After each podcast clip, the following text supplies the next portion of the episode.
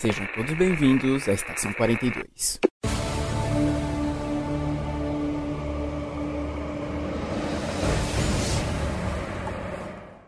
Saudações, senhores, senhoras e senhoritas. Aqui quem vos fala é João Victor e círculo X, X, meia lua para esquerda, meia lua para direita e círculo completo para direita. Hum, seu safado.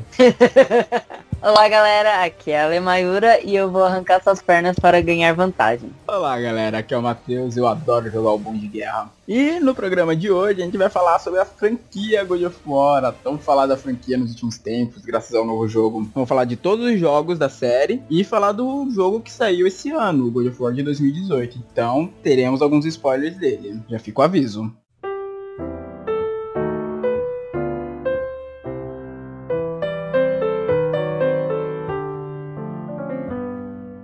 Estamos mais aqui num giro de notícias. Aqui quem fala é o João. E o Matheus? E hoje, hoje a gente tem mais notícias. Pô, essa semana tá agitada, hein? É. A primeira é que as filmagens de Shazam foram finalizadas. E o diretor, o David F. Sandenberg, postou no Twitter dele uma imagem. É, eu acho que é ele. Eu acho que é ele nessa imagem falando obrigado, dando, acenando. Só que a, a mão dele, a mão esquerda dele está pis- pixelada. Ele falou que ele só vai revelar o que está escondido que 11 meses. What? Tipo, daqui a 11 meses é quando estreia Shazam? Eu não sei. What the fuck? A gente vai colocar o, o desenho aí no. E é isso. O que, que você acha que tem na mão dele? Olha, eu abri aqui a imagem agora, que eu nem sabia disso, de verdade. Eu, eu tô vendo, sei lá, parece, pela forma, eu diria que ele tá segurando num braço só um bebê. Sei lá, Bebê. pela forma, eu não sei. Eu acho que ele tá mostrando um dedo obsceno. É, tomando o filme vai ser uma voz. Ah, se- por mais que o universo desse esteja nos decepcionando muito nos cinemas, eu tenho fé que o filme do Shazam possa ser legal. Tipo, o ator que escolheu pra ser o protagonista me surpreendeu. Tipo, eu quero. tô muito curioso pra ver um trailer, pra ver como é que ele tá, porque a escolha do ator me surpreendeu. A escolha do vilão, que foi, vai ser o Dr. Silvana, a escolha do ator pra fazer o vilão, que é o Mark Strong, eu adorei, porque o Mark Strong ele tem cara de vilão. Ele, pra quem não se lembra, ele fez o Sinestro em Lanterna Verde, que é a única coisa boa daquele filme, é o Sinestro. Então, a escolha de vilão, pelo menos eu gostei. Já- Ele tem pra mim um ponto positivo já. Ah, mas esse diretor, ele também é dire... ele também foi responsável por Annabelle. Então ele já tem um filmezinho mais legal também no currículo. Um filme de terror. Qual, Annabelle? Criação do Mal. Criação do Mal era qual? O primeiro? Ou é o mesmo diretor todos? Não, acho que não. Eu vou até pesquisar aqui agora. Annabelle Criação do Mal. Pra ver. Não, Criação do Mal é o segundo. O que mostra como o espírito entrou na boneca. Aquele lá que no final meio que o mal vence. Ah. Aquele é bom. Aquele é bom. Certo. E continuando, nosso giro de notícias. Uma notícia que foi tido como um. Foi tido como uma notícia fake e que no final acabou se mostrando de verdade. Porque semana passada o Walmart tinha listado vários jogos, assim, novos que iam sair. E um deles era Rage 2. Rage, pra quem não sabe, é um jogo pós-apocalíptico, bem a lá Mad Max, da Bethesda. Ah, não. É, ele, nossa, eu não conhecia ele. Eu fui procurar a respeito. Ele é muito Mad Max, cara. Eu, até deu vontade de jogar. Ele é de 2010, bem antiguinho. Rage, Rage 2. É de 360 e Play não, 3? não. O Rage 1 é de 360. Ah, o Rage 2 é novo. Isso, é o novo. Aí a, o Twitter da Bethesda até fez uma brincadeirinha e tal, mas hoje a gente viu que realmente é verdade. Eles lançaram um trailer live action anunciando o Rage 2.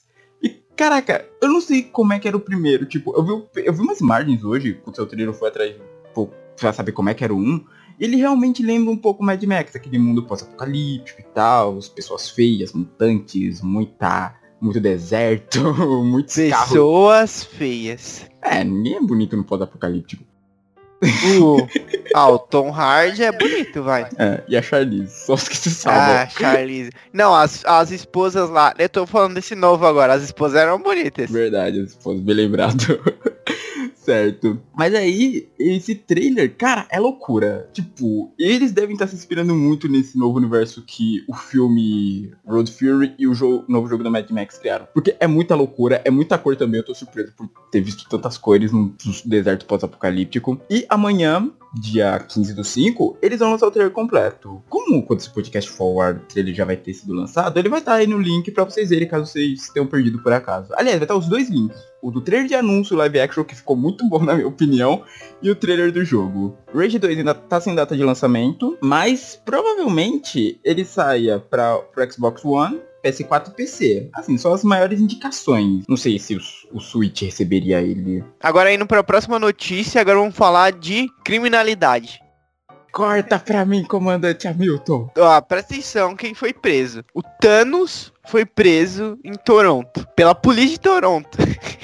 Parabéns, Canadá. Parabéns. Fizeram que os Vingadores não conseguiram. É inacreditável. Um homem em Toronto, fantasiado de Thanos, ele foi preso por um oficial da polícia. Um oficial da polícia, famoso no Canadá porque ele divulga essas coisas nas redes sociais dele, divulgou a foto dele no Twitter de outros policiais prendendo o Thanos. E obviamente já virou um meme ao redor do mundo desse homem fantasiado. E as pessoas rindo ao redor, dando risada. Não revelaram ainda por que, que prenderam ele. Provavelmente porque ele apagou metade da galáxia. A foto a gente vai colocar no post também, ela, ela tá um pouco desfocada, mas dá pra ver que a manopla do infinito dele, ela brilha, as, as pedras do infinito. Cara, eu não sei se esse cara quis fazer uma piada com aquele... Porque essa imagem a gente divulgou muito pela internet, conforme tava tendo as coisas do Guerra Infinita, que era de uma HQ, eu nem sei de que era essa HQ, pra ser sincero, mas é o que eu lembro que tava o Homem-Aranha, é, parecia ser um final de história. Homem-Aranha, a Hellcat, lá, tipo, meio que, ah, vencemos e tal. E ele, você via no fundo o Thanos sendo levado pelos policiais. Exato, pelos policiais de Nova York. Tem um, um, guri aqui com... Mano, eu não sei porque ele tá com esse chapéuzinho com uma pena aqui. Ele tá jogando um cubo pra Hellcat. Tá aqui, ó. Here's the, the cube cat. Cat. Nossa. Nossa, é um trava-língua. É, ela fala, here's the cube cat, cat. Aí ele joga um cubo pra ela, deve ser o cubo cósmico. Meu Deus do céu, prenderam... É um... Se for um cubo cósmico, essa história só fica mais maluca, velho. Mano, e a Mary Jane tá aqui olhando o Thanos sendo preso. Aquilo antiga, né? Aquilo antiga dá um show de coisas malucas. Essa é um exemplo dela. E pra fechar o dia, é meio que uma notícia dupla, mas é que ela é do mesmo jogo. Hoje eu tô falando muito de jogo, nossa. É o Overwatch, que está chegando pro seu aniversário de dois anos. É bodas de algodão. Isso. O Twitter brasileiro acabou sem querer. Eu queria entender como é que esse sem querer. De, tipo, como vaza essas coisas sem querer? Eles deixam programado e barra no botão? Porque eles sem querer postaram no Twitter um vídeo teaser anunciando quando ia começar a celebração de aniversário do Overwatch que começa esse ano, dia 22 de maio. No caso, o vídeo foi liberado hoje. Hoje oficialmente. Mas sem querer ele tinha vazado pelo Twitter brasileiro e um fã e um fã do jogo no Reddit conseguiu pegar antes que tirassem do ar. Daí a galera desse final de semana já tava sabendo disso. Então, a partir do dia 22 serão terão acrescentados 50 novos itens médicos, segundo a GameSpot, segundo o site da GameSpot. 50 novos itens cosméticos, um novo mapa da região de Petra pro modo Deathmatch e itens visuais e Browns, que são aquelas contendas especiais, aquelas partidas especiais que acontecem em determinadas épocas do ano, elas todas elas vão retornar durante o evento de aniversário. E somado a isso, para quem não tem o jogo, para quem nunca jogou, quer testar, quer ver se vale a pena comprar, é, ele vai estar tá de graça no último final de semana desse mês. A partir das 15 horas do dia 25 de maio, todo mundo vai poder baixar ele. Isso no PC, no Xbox One e no PlayStation 4. Vai baixar? Vai baixar, Matheus? Eu vou baixar, porque da última vez que ele ficou de graça, eu baixei e, cara, tipo, o João sabe, mas assim, quem não me conhece, eu não sou muito fã de FPS. Com FPS. Quem não me conhece, quem não me conhece. Saiu errado. Pra quem não. Quem não conhece minha história. Mas assim, pra quem não conhece e tal, eu não sou fã de FPS. Pra FPS me pegar, ele tem que ter uma história legal e tal. Pra eu ter vontade de jogar. Mas, sei lá, o Overwatch, ele tem uma história legal, embora o jogo não tenha um modo PvE pra abordar muito ela. Mas os personagens são legais, a história que se constrói ao redor dele, da história que antes, o que que era Overwatch, porque agora os personagens que vão surgindo. Tipo, me interessou. E da última vez que ficou de graça, eu joguei e, putz, mano, eu adorei, de verdade. É, é muito frenético, é frenético, eu ainda não tô acostumado a esse tipo de jogo FPS. Loucura, todo mundo pulando, atirando, fazendo milhares de coisas. Ai, eu odeio isso. Eu me diverto. Assim, é loucura. É loucura, você tem que atentar tudo. Eu percebi, tipo, mesmo você sendo um healer, você tem que matar, porque healer nesse jogo não é só cura, você tem que, te, tem que ir pro ataque também. Mas, cara, é divertidíssimo, velho. Então, ele vai ficar de graça de novo. Eu vou baixar de novo pra jogar mais um pouquinho. Até porque esse é um personagem novo e tal, eu quero testar. E com certeza, se vai ele, se ele vai ficar de graça, provavelmente teremos uma promoção da versão básica e da versão de colecionador. Então, se você tá pensando em adquirir, tá mencionando uma promoção, final do mês, a partir do dia 22, que é quando começa o evento de aniversário, pode ser o momento para você pegar ele. E a gente tem que fazer uma errata aqui também, porque no último programa aqui no, no Giro de Notícias, o Matheus falou merda. Que que E eu-?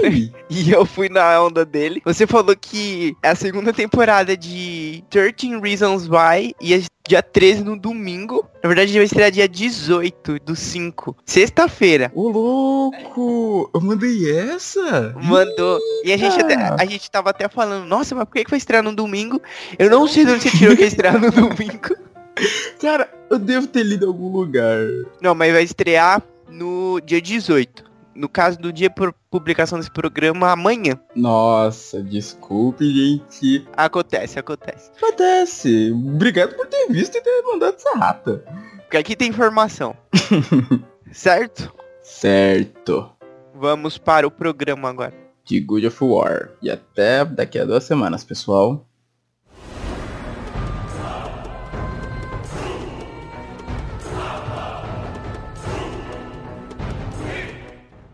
Eu acho que, sei lá, God of War é uma franquia que, não podendo, de certa forma, mas marcou a nossa infância. Pelo menos, sei lá, acho que a do João marcou porque eu lembro de jogar muito na sua casa quando eu era pequeno. É, porque eu, eu descobri God of War na casa do meu tio. Eu estava vendo uns jogos dele lá pra jogar e tinha isso lá. God of War. Eu, ok, vamos ver o que, que é isso aqui. Era um CD branco, gente. CD branco escrito God of War só. É, aqueles. Um por. Como é que é? Um por cinco, três por dez, era alguma coisa assim. Nem lembro É, mais como é que era. E aí eu peguei e coloquei lá. E já começava no navio, chovendo várias criaturas. E tinha uma hidra também. Ah, você começou do primeiro? Sim, foi o primeiro que eu joguei primeiro. E ele tinha aquelas lâminas com corrente e pegando fogo. Eu falava, caraca, que jogo incrível. Eu lembro que a primeira vez que eu vi God of War foi na sua casa, mas era o 2. Eu lembro que isso, eu comecei a ver na sua casa pelo 2, não foi do 1. Um. Tanto que eu fechei o 2 até.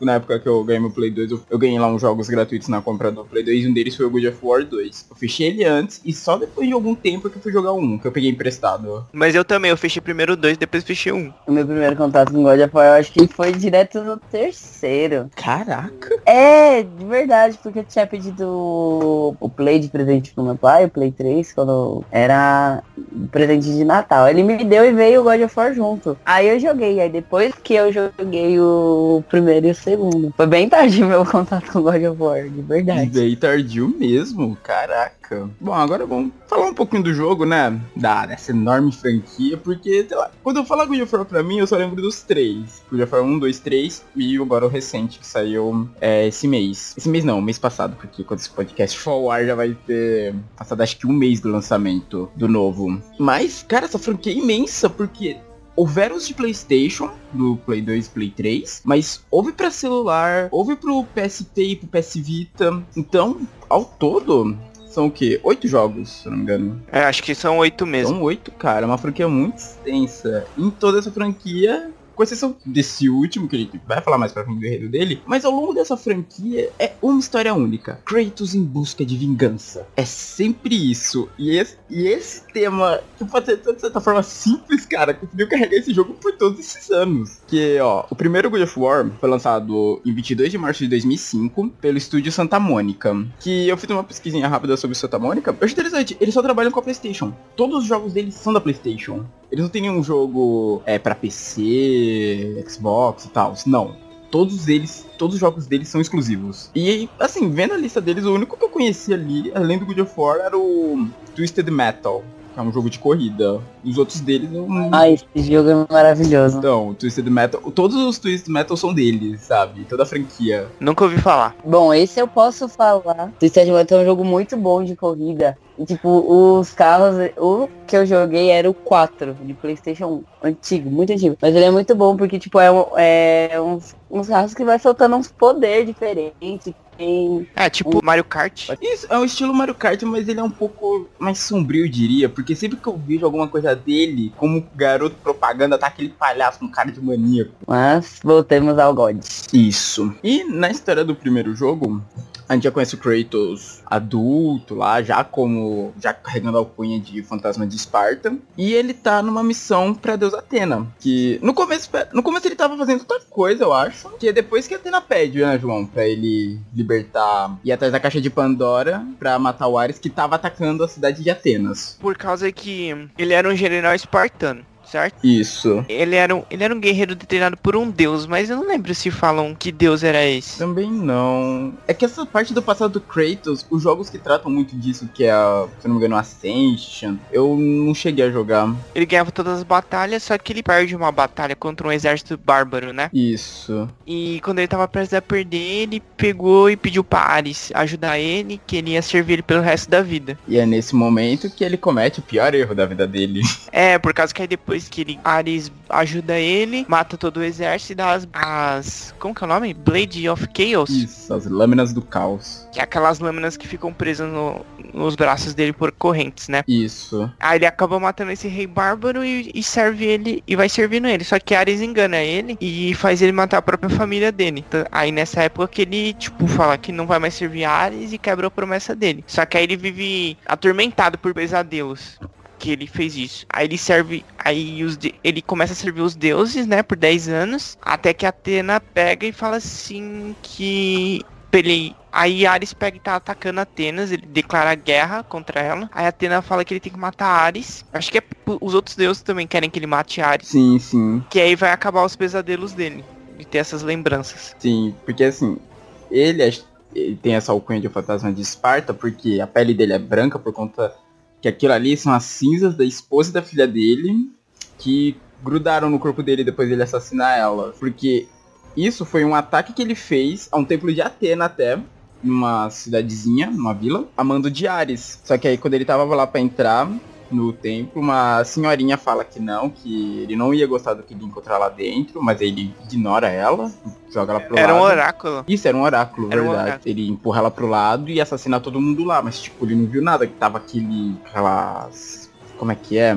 Umas névoas lá dentro e tal, ele só pensou que tinha clérigos lá dentro. Mas aí quando, tipo, a poeira baixou e tal, ele olhou com atenção, ele viu que a esposa e a filha dele estavam lá. Uma coisa que ele não esperava, que tipo, elas estavam longe dali. Se não me engano, elas moravam em Esparta, não era? É, provavelmente. É, já que eles são espartanos, provavelmente elas moravam lá. Tipo, se perguntando o que, que elas estavam fazendo ali. E se eu não me engano, acho que até a Ares aparece falando que aquilo era pro bem dele, que ele ia se tornar um guerreiro melhor se não tivesse essas preocupações como família na cabeça. Daí, a partir daí, que ele declara essa guerra aos deuses, que por mais que ele fosse sanguinário, uma coisa que, de certa forma, mantinha a humanidade do Kratos era a família. Não, os deuses ainda não. Foi só contra Ares aí nessa época. Não, não, então, é, ele declarou a guerra contra Ares, verdade, certo. Aí a gente começa com o Kratos voltando de uma missão, né, aquela parte do navio, que é quando rola o ataque da Hydra, e após isso, ele, quando ele chega em Atenas, Atenas já tá toda destruída, cheia de criatura lá, atacando, civis correndo, feito malucos, e um Ares gigantesco esmagando a cidade. Aí ele tem que ir atrás do oráculo de Atenas pra descobrir como matar Ares. Isso, que ela havia sido sequestrada pelas arpias. Era- eu lembro que, tipo, você, eu lembro que você atravessa... Ela ou ele? Ela, ela ou era ela. Era um, O oráculo era só mulher. o oráculo era mulher. Não, todos os oráculos eram mulher? Dos que aparecem no jogo, sim.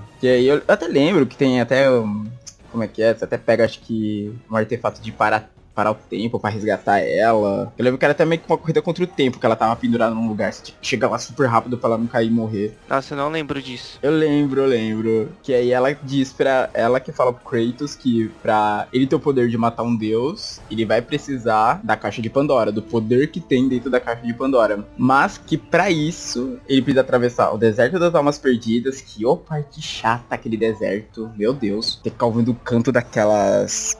Acho que o nome delas é Sirens, que seriam sereias, mas não são exatamente sereias, que nem a gente conhece. Sereias da areia. Isso, seriam sereias da areia. E chegar até o templo onde a caixa tá guardada. Que tá sendo carregado pelo Titã Cronos. O que é uma visão incrível. Tipo, um templo gigantesco nas costas de um ser mais gigantesco ainda lá andando pelo deserto. Quer dizer, engatinhando, né? Que acho que ele nem tava andando, ele tava engatinhando lá por causa do peso do templo. Nesse templo aí tem uma parte de puzzles, né? Que ele tem que ficar girando umas rodas, matando um Uma monte das de partes mais minotauro. É, assim, uma coisa que, uma característica bem forte em todos os God of Wars, até nesse novo também, eles mantiveram isso, são os puzzles. Por mais que você tenha aquele chuva de sangue banhando a tela, você matando os bichos das mais variadas formas, sempre tem aqueles puzzles pra você ficar uma meia horinha quebrando a cabeça. Tipo, caraca, como é que eu faço daqui? Não é algo que eu possa bater, então eu tenho que usar a cabeça agora. Eu lembro que, pra mim, os do 1 eram muito difíceis, os dois nem era tanto. Mas um eu lembro que eu sofri pra passar. Mas aí depois ele finalmente consegue, né, abrir a caixa. Isso. Aí libera tudo, só que nesse momento que, tipo, lá da puta que pariu, o Ares pega e tá com uma lança nele e mata ele, né? Não era nem uma lança, acho que era uma tora de madeira, velho. Era um negócio muito grande.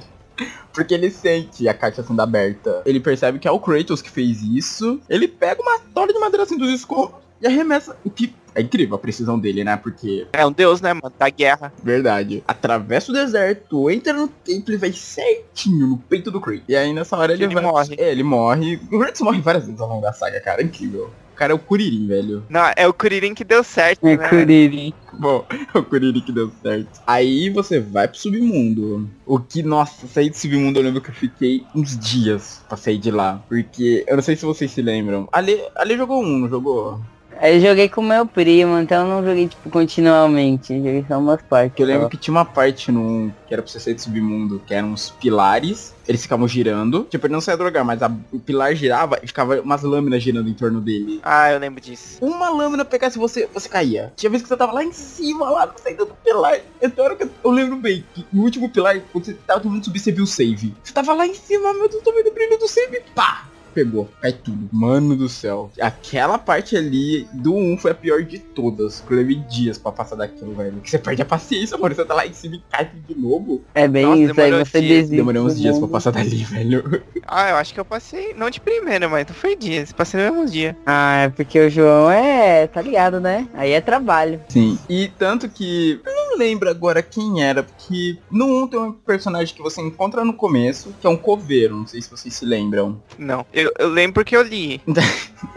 Então, tem um coveiro que você encontra no começo que e tá cavando uma cova e o Kratos até conversa com ele. E quando você tá nessa parte de do submundo, quando você sai, você sai nessa cova que ele cavou. Eu não lembro, a galera falava que ele era Zeus ou Hades, eu não lembro quem dos dois ele era. Aí depois que ele passa por toda essa saga no submundo e consegue sair do de lá, ele retorna com esse poder dos deus, esse poder de matar um deus, que é o poder que tem dentro da caixa de Pandora, e vai lutar com Ares, velho. De igual pra igual, você também fica lá gigantão. Só que você não usa as lâminas do Olympus nesse momento. Você pega uma espada que tava. Lâminas do caos. Isso. Que lâmina do Lâmina do Olympus é do 2, desculpe.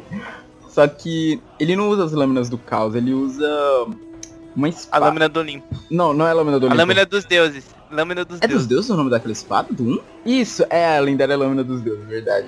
Que era uma espada gigantesca que tava na mão da. Ah, mano, é, é a caída, né? Uma espada normal. É uma espada de pedra, mas que ajudou ele a matar um deus, né? Uma espada de pedra.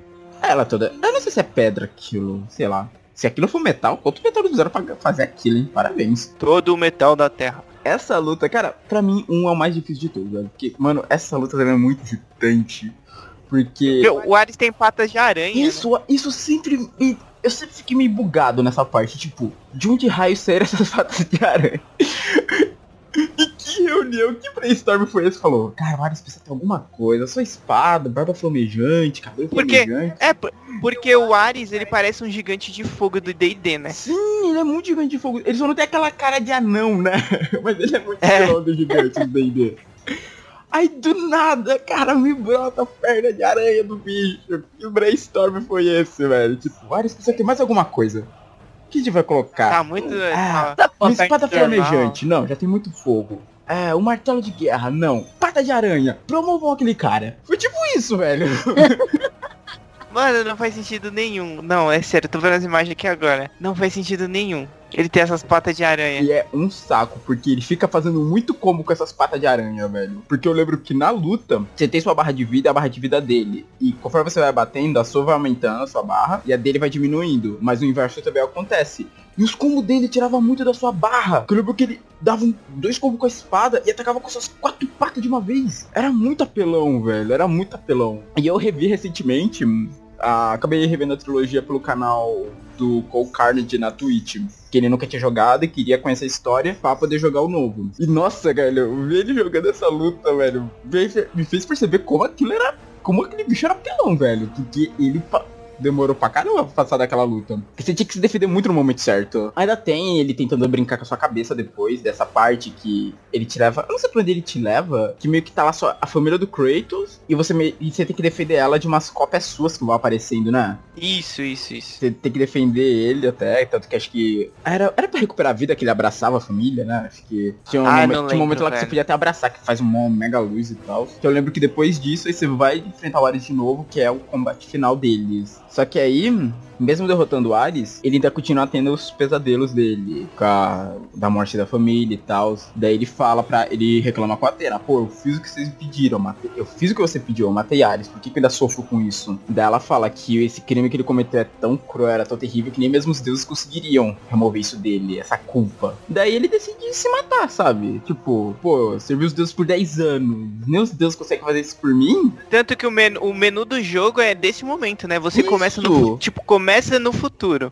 Tipo, você começa, assim que você, você escolhe as opções, vai jogar no modo normal, fácil, não sei o que, e o Kratos tá ali do lado. Aí começa ele falando alguma coisa e ele pega e se joga. Aí depois volta lá pro navio que é o começo do jogo. Começa desse momento do suicídio, bem lembrado, eu não lembrava disso. Que depois da luta contra a Ares, depois de todo esse papo batendo e ela revelar isso pra ele, vai pra esse momento que ele vai se jogar do penhasco. Só que aí ele se joga, mas o que, que acontece mesmo? Os deuses não permitem que ele morra, né? É, acho que a Atena salva ele. E fala que ele não, não cabe a ele tirar a própria vida. Aí transforma ele no novo deus da guerra. Você é levado lá pro, pras portas do Olimpo, que você até passa na frente dessa porta durante o gameplay, só que você ainda não pode entrar nela. Aí você entra, tanto que eu lembro que as lâminas dele até mudam a cor, que conforme você ia upando elas, se não me engano, a energia que ficava ao redor delas quando você atacava era vermelha. Aí quando você tá lá no Olimpo, é, elas se tornam douradas. A energia que fica ao redor delas. Aí acaba assim, você senta no trono. Isso, que eu lembro que vai falando, tipo, todas as guerras que aconteceram pelo mundo e tal, foram em nome deste guerreiro e tal. Aí passa ele andando até o trono de Ares e sentando lá, tipo, largadão. E assim termina o primeiro, com um Kratos se tornando o novo deus da guerra. E o jogo foi puta sucesso e tal. A galera adorou que, assim, dois anos depois, chegou o 2. O 2 que foi que eu falei que eu fechei primeiro. Eu também. O primeiro que eu conheci, de fato, que eu lembro que o primeiro que eu vi na sua casa foi o 2. Engraçado, que eu lembro que quando eu comprei meu, meu Playstation, meu memory card veio com um problema. Memory card. Alguns de vocês nem sabem o que é isso, se vocês são muito novinhos vão procurar. Tinha 8 megas de espaço. Nossa. 8 mega. Tinha o de 8 mega, mas tinha o de 16, não tinha? Ah, eu nunca Eu vi. acho que tinha um de Não, porque, 16. tipo assim, Eu já. O, o de Play Não, 1, é. ele tinha slots de sal, de Sim, save. eu vi, eu vi na sua casa Sim. esses slots. Tinha, ó, vou te falar, tinha uns 12 slots de save. Cada jogo ocupava um. Tinha jogos que ocupava dois. Eu falava dois. Eu até pensava, nossa, que coisa, por que, que esse jogo tem dois? Droga. Eu não entendia. E o, e o do PlayStation 2 tinha 8 megas. 8 Putz, megas. nossa. 8 megas. Crianças de hoje, nós não tínhamos nuvem. Pois é, nossa. Hoje em dia, caraca. Caraca, só de pensar, velho. É bizarro, é bizarro Eu ainda essa tenho meus comparação. memory cards. tá? Tem meu Play 2 aqui funcionando ainda, velho. Eu tenho meus memory cards até de Play 1 ainda. Porra, parabéns, hein. É que Play 1 eu não tive, eu fui do Mega Drive pro Playstation. Dois. O Isso. Play 1 era um Playstation também. É, eu sei, é, foi mal, eu não completei a frase. Eu fui do Mega Drive pro Playstation 2. Eu pulei essa geração Play 1. Tanto que o pouco que eu joguei foi na sua casa Eu também, não. na época que você tinha um Play 1 lá. Certo, mas agora voltando para God of War. O engraçado é que esse jogo é o segundo a ser lançado, mas se você botar na ordem cronológica, ele é o sexto jogo da franquia. Porque Loucura, né? é, porque ele já mostra o Kratos, com- já começa meio de onde parou o 2, não tem, não- fala quanto tempo teve de um pro outro, mas já mostra o Kratos como deus da guerra lá, mandando tudo. E o jogo se inicia com Esparta sendo atacada. Aí o eu só não lembro quem tava atacando Esparta, não lembro quem era o outro exército. Ah, não, não era Esparta, não, eu tô viajando. Era a cidade de Rhodes, or Que tem o Colosso de Rhodes, que é até a famosa moeda Ah. de um real, que a galera fala. Na- ah, é, os espartanos estavam atacando Rod, Rhodes. Isso, daí o Kratos vai lá pra ajudar. Pra quê, né? Não, parece que ele, ele, como Deus, ainda descia pra ficar ajudando os espartanos. É, né? o cara até passa até no começo, tipo, o cara implorando pela ajuda do Kratos lá. Daí o Kratos decide ir, até na fala, não, fica aqui, para com isso. Ele, eu não lembro o que, que ele fala, que na época os jogos não eram legendados e eu não entendia muito inglês. Eu não lembro o que, que ele responde pra ela. Só sei que ele puxa assim o braço e vai. Ele faz o que com o braço? Ele puxa assim, que ela tava segurando o braço dele primeiro, ele dá um puxão assim e vai embora. Aí ele estilo Ares, ele cai lá gigantão, começa a socar tudo, quebrar tudo. Só que aí Zeus vai lá e trola ele lindamente, tirando os poderes divinos dele. Não totalmente, né? Ele ainda fica bem forte, mas ele acaba diminuindo o tamanho, fica o tamanho de um humano. E ele pega esses poderes e joga no Colosso de Rhodes. Que ainda tava incompleto o Colosso até. Você nota que tipo, tem uns pedaços dele que tá aberto. Quando você entra lá dentro ao longo da luta, você vê que ainda tava cheio de plataforma que a galera provavelmente tava trabalhando. E aí, é aí que você começa, tipo. Aí tem aquele tutorialzinho básico e tal. Tipo, tu faz isso, isso faz aquilo. Enquanto você vai lá massacrando as tropas de Rhodes. Porque é muito injusto, né? Tipo, caraca, velho, humanos contra um deus. Aí ao longo do caminho você vai encontrando, você encontra esse colosso. Várias vezes. Várias né? vezes. Várias vezes. Nossa senhora. Que eu lembro que a primeira vez que você enfrenta ele de vez, você arranca uma das mãos dele no primeiro confronto, direto dos dois. Que eu lembro que até quando. Arranca, arranca a mão. Isso, você arranca a mão e cega ele. Que ele, eu lembro que ele fica cego de um olho na luta. Daí você vai. você vai- eu lembro, é, o Kratos, ele enfia lá a espada em um dos olhos dele. Mas nessa, nessa hora ainda ele não sabia que Zeus que tinha tirado os poderes dele. Ele pensava que era Atena. Isso. Aí Zeus vai lá e manda a lâmina do Olimpo, falando que com aquela lâmina, a lâmina que terminou com a grande guerra dos deuses contra os titãs, ele teria poder para derrotar o poder suficiente para derrotar o Colosso. Tanto que quando Zeus fala com ele lá, ele fala ah, não preciso da ajuda de Zeus. Vim da sua ajuda, ele fala, eu não vim te oferecer ajuda, eu vim te oferecer poder. Aí ele vai e joga lá a lâmina do Olimpo. Podia te jogar no teu pé, né? Tipo, ó, tô, ó. Não, cruze metade da cidade pra pegar. Prova que você pode pegar isso. Eu quero que você se lasque, só tenta pegar aqui. Exato. Vá massacrando esse exército de humanos até chegar nela. Aí você, você vai andando, aí. Tanto que é. Quando você chega no lugar da lâmina, que você tem o segundo confronto com o Colosso, que é onde tá o- a mão dele lá, que ele olha furioso lá, com o toco que tá. é Onde era a mão dele. É, e pra você pegar a lâmina, você tem que ficar abrindo mão do resto dos poderes divinos, né? Isso. Porque assim, você começa o jogo. Meio como se tivesse. Da maneira que você terminou o último, tipo, vida no máximo, magia no máximo, sabe? Todos os poderes no máximo. Mas a lâmina, ela exige que você dê muito poder também. Então, co- conforme você vai tentando tirar, vai lá mostrando lá, você perdendo sua magia, você perdendo a- as suas magias, que eu lembro que você começava com uma magia lá, que era um raio, você ficava flutuando no ar e dando choque em quem tivesse ao redor, você perde ela, você perde a barra de magia e você perde acho que um quarto, não, três quartos da sua barra de vida, né? Eu lembro que você ficava com a barra minúscula no começo. É. Aí com isso você consegue erguer a espada, entra lá dentro, vai matando todo mundo que tá dentro do colosso, até chegar no núcleo dele. E aí quando você destrói o núcleo, você derrota o colosso, aí o Kratos fica lá se vangloriando, ah, ele matou o colosso, ah. Aí ele não vê a mão vindo na direção dele, cara, aquela cena é muito ridícula, velho. O Kratos dessa época era muito impulsivo, velho. Você olha esse Kratos dessa época, o Kratos de agora, tipo, só- é outra pessoa. Que ele fica, ele fica lá gritando prazer, ah, olha só, me provei, tal, tá, do nada vem, tá, a mão esmaga ele. tá, mano, Aí quebra a armadura divina dele. quebra a armadura de vida, ele fica que nem começou primeiro, sabe? Com aquele saiote, uma, é um saiote aquilo. As lâminas É do uma. Toga. toga. Não, ele não fica É de toga, toga. não. Não, ele fica com Não, o peito não é uma descoberto. toga. Não chega Não, não é uma- toga aquilo. Meia Eu toga. esqueci o nome daquilo. Meia toga. Com aquele skill que os caras tipo lá usam. Aí o Zeus aparece, aí você percebe que aquele pássaro que tirou seus poderes no começo era Zeus. Ele chega lá, pega a espada com a maior facilidade. Aí você percebe que era tudo um plano do Zeus, porque ele não queria. Ele, ele queria tirar você do posto de Deus da guerra. E aí você tá lá, sem poder, sua barra de vida tá um, te, um tequinho lá de nada. Essa hora não tem nem como. Você ganhar porque você tá bem devagar. Ele nem consegue levantar as armas. Eu lembro que você ficava andando mancando lá, todo. Tipo, se você tentasse atacar, ele só jogava essa lâmina bem lenta, sabe? Tipo. E a sua lâmina também já tava. Tem todos os poderes que, que ela tinha no começo. Ela tá até cinza quando você ataca, ela não faz nenhum brilho. E eu lembro que se você tentasse dar um rolamento, ele só jogava seu corpo lá, tipo. Sabe? Quando mexeu analógico. Aí nessa hora, você é morto por Zeus. Tanto que é uma cena que eu achava, na época, assim, hoje em dia, é uma cena bonita. Tipo, na questão gráfica, eu quero dizer. Os gráficos, pros gráficos daquela época, é uma cena muito boa. Aí vem lá as mãozinhas do submundo, te carregando pra baixo.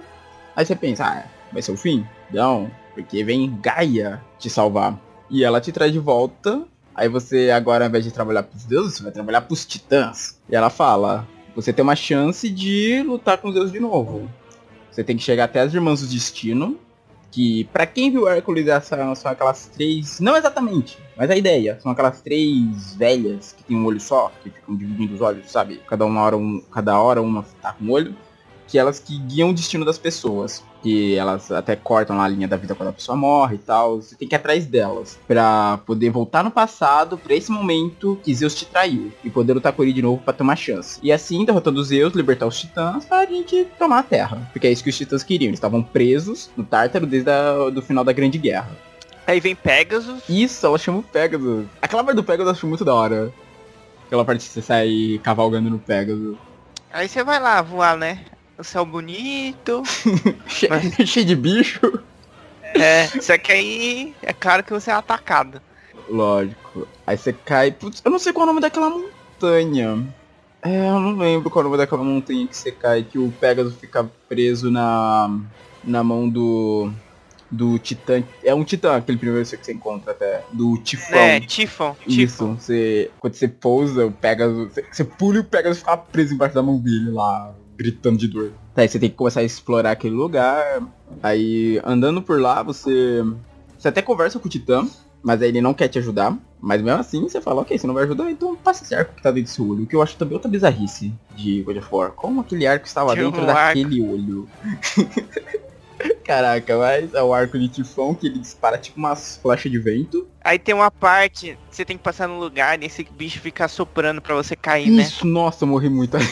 tipo, você errado no rolamento.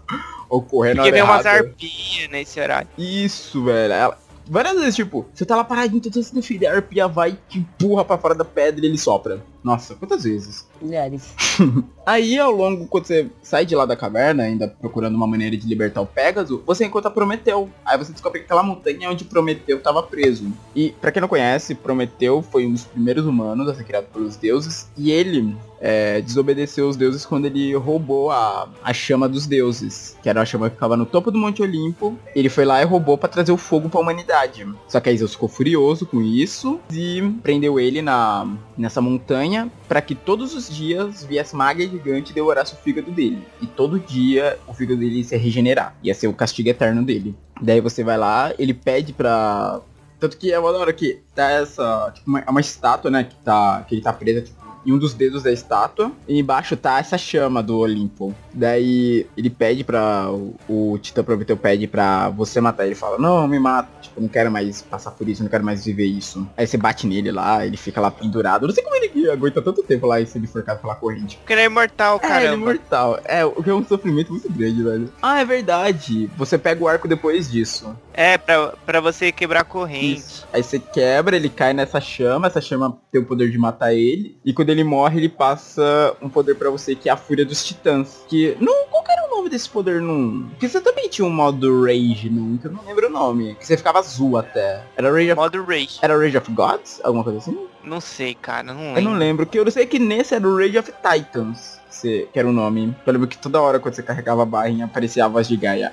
The Rage of Titans, Fury Your Blade, Kratos. Toda hora ela falava isso, quando essa barra completava. Nossa, ele decorou. Cara, eu, eu, eu joguei muito God of War 2, velho. A e a voz de Gaia é uma voz que fica muito na minha cabeça, porque eu acho que a dubladora dela, ela dubla alguma coisa em Dark Souls, que é aquela voz não me, é aquela voz minha familiar. Aí com esse poder você consegue ter força suficiente pra bater na mão do Tifão e libertar o Pegasus.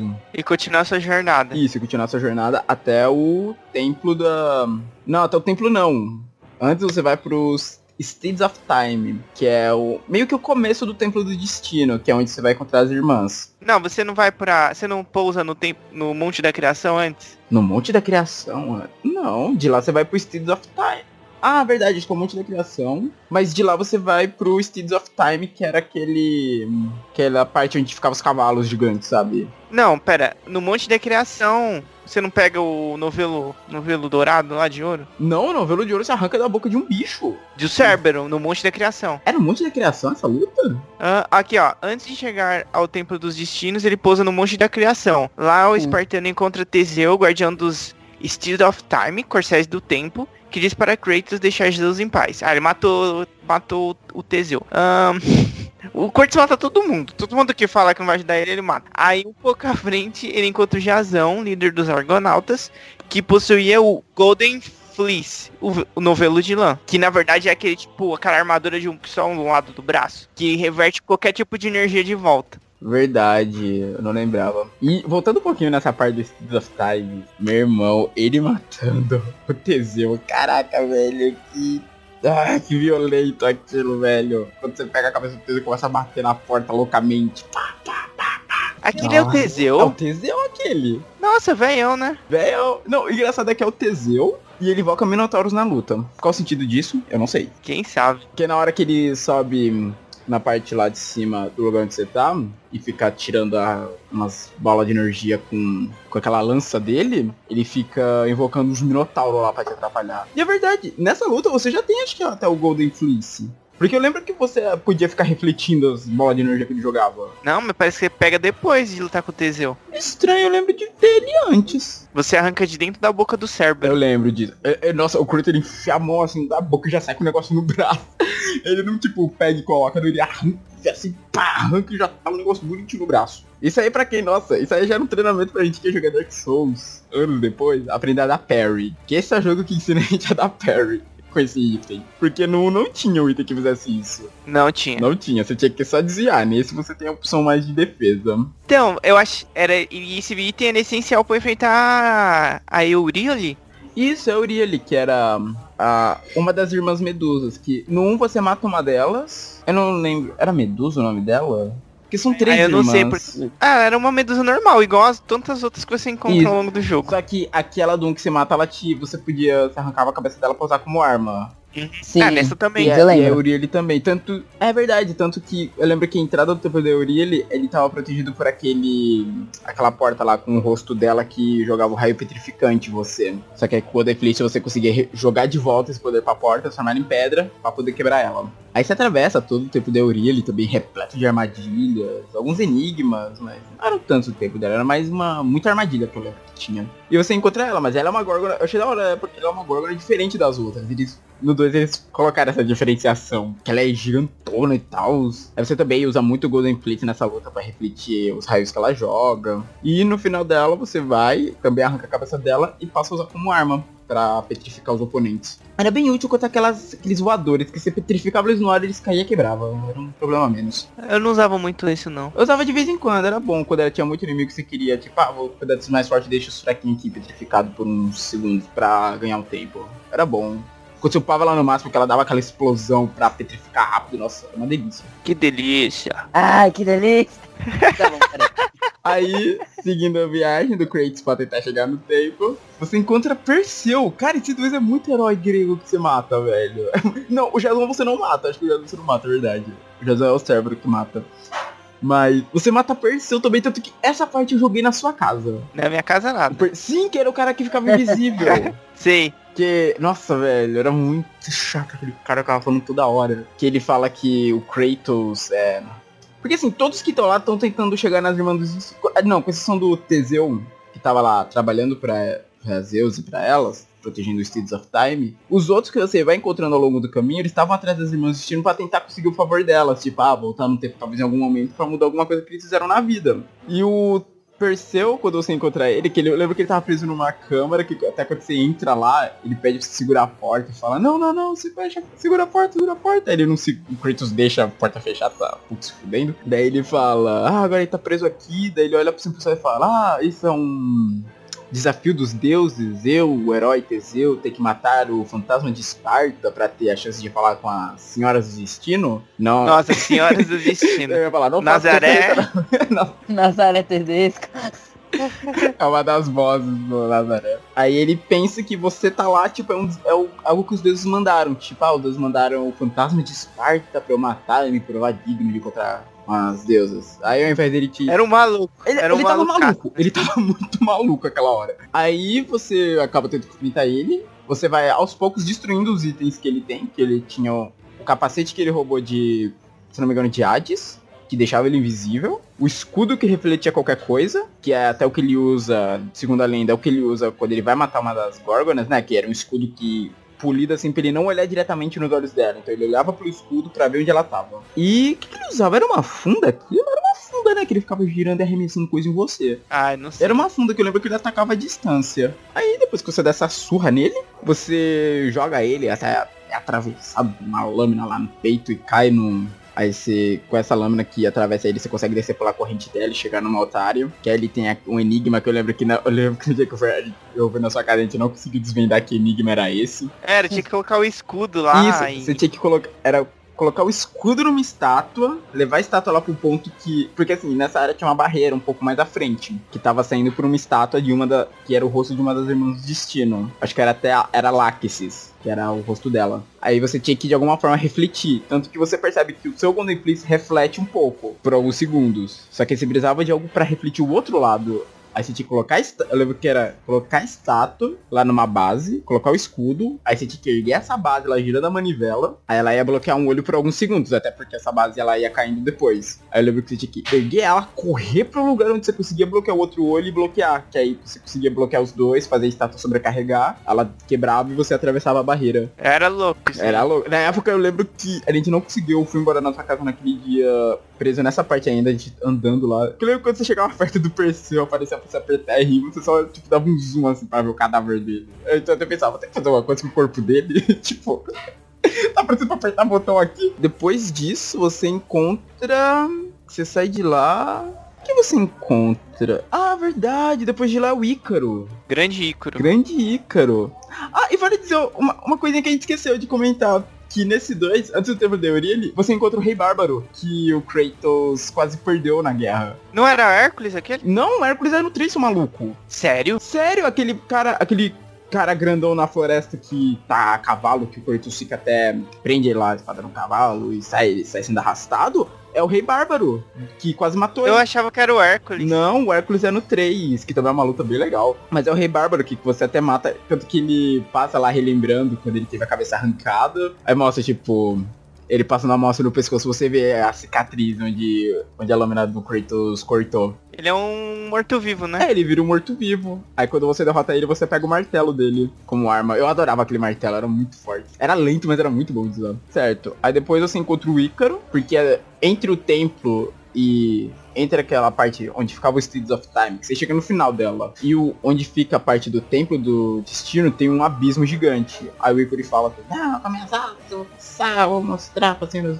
Senhoras do destino, desculpa, só tava ensinando na minha cabeça. Vou mostrar pra senhoras do destino. Tá só tacando Nazaré Tedesco na minha cabeça. Aí o Kratos fala que ia precisar das asas, ele fala que não, não vou dar e tal. Daí os dois começam a lutar lá e acabam caindo. Aí você tem até uma briguinha rápida com ele no ar e você arranca as asas dele. E pega pra você. E você cai no. Meio que ali é a base do mundo, porque é ali onde você encontra o Atlas, o titã que tá segurando o mundo. O engraçado é que assim, na época a gente não notou isso, mas já existia uma rixa entre os dois, porque o Atlas tava ali, meio que por. Não por. Assim, tudo bem, tem a punição dele pela guerra e tal, os deuses. Mas teve uma época que ele quase conseguiu sair que por culpa do Kratos ele continuou preso. Foi em- Mas isso aí foi no jogo Não, que veio foi no- depois. isso foi no de PSP, mas no diálogo ele já deixava isso claro. É que quando eu tava Ah. pesquisando, ele- tanto que por isso que ele tenta te matar, sabe? Quando ele pega você e fica tentando te esmagar no jogo. Então é por conta disso, dessa rixa deles. Aí você tem que atravessar todo. Essa parte é muito louca, bizarra, porque você vai andando, tipo, pelo colo... pelo titã, tipo, dentro dele. O que eu acho bizarro é que tem uma hora que você pega, tipo, um osso dele e tira do lugar. Eu penso, o que, que é isso que eu tô mexendo? A espinha dele? Caramba. Parece um osso da espinha do Titã. Eu pensei, caraca, vou deixar um paraplégico mexendo nisso. Aí você tem que andando por lá, você não pode cair. Acho que aquilo é o sangue dele, aquela lava. Porque ele é todo de pedra, eu acredito que ele, o sangue dele seja lava. Aí você tem que atravessar todo o corpo dele. Aí você consegue até libertar ele, você quebra uma das correntes que prende a mão dele lá. Pra segurar a terra. Não, mas depois ele te ajuda, né? Sim, depois de quase te matar, ele te ajuda. Ele te coloca lá em cima. Isso, é porque ele. Você fala que Gaia que mandou pra você voltar no tempo e matar Zeus e tal. Ele fala, ok, então eu vou te ajudar. Aí ele te dá aquele poder lá, o Atlas Quake, que você fica batendo no chão fazendo os terremotos. Aí depois disso, ele chega no Palácio do Destino, que é onde residem as irmãs. Essa é a parte mais cheia de enigma ever do jogo, cara. É muito enigma nesse lugar. Ah, não. É, depois você consegue. Você tem. Porque você consegue uma habilidade de novo de parar o tempo, né? Isso, é, você consegue isso lá- mais lá pra trás, que é.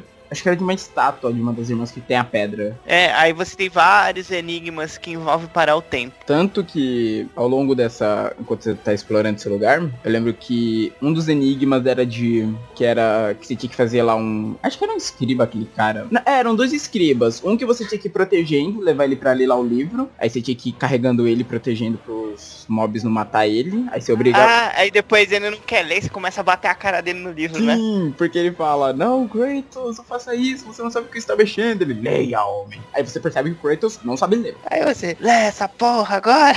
Aí é com sangue que precisa pra ativar, pra o templo ir se abrindo. Aí você, aí faz- você mata o Aí cara. você mata o cara. E o outro, ele se mata. Que ele. A porta tá fechada, aí ele olha assim e fala.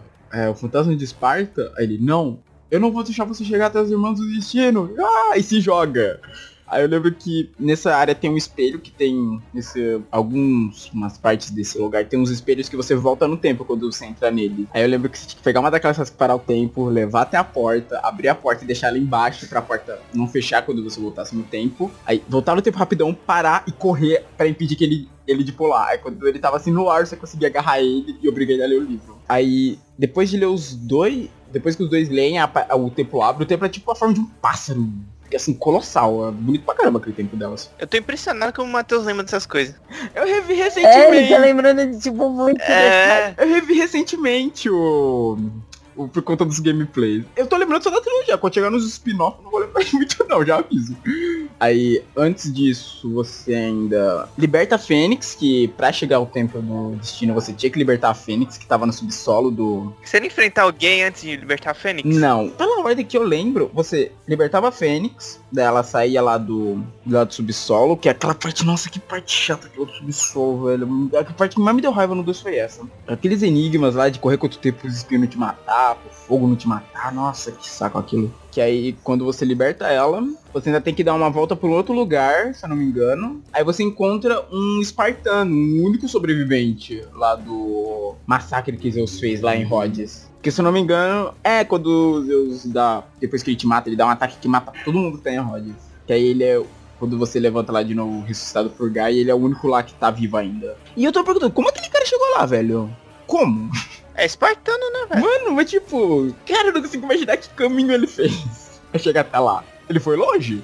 Ele foi muito longe pro humano. Você subestima os humanos. Aí o Kratos. Aí você acaba matando ele sem saber que é ele, porque o lugar que você tá lutando é tudo escuro. Aí quando ele você mata, ele fala que Zeus atacou Esparta, Esparta não existe mais, Esparta foi toda destruída. E aí nessa hora aparece o Kraken, tipo, do nada. Isso eu achei muito WTF, tipo, ok, o Kraken agora? Eu nem lembro como que era o Kraken do 2. Ah, ele era um bicho muito bizarro, ele não tinha cara de Lula, ele tinha tentáculos, mas a cara dele era muito ah, estranha. Não, o Kraken Muito que você luta antes. Muito ah, estranho. Não era o Kraken que você enfrentava antes de salvar a Fênix? Não, a Fênix já tá livre quando você liberta ele. Você liberta o Kraken? Não, não.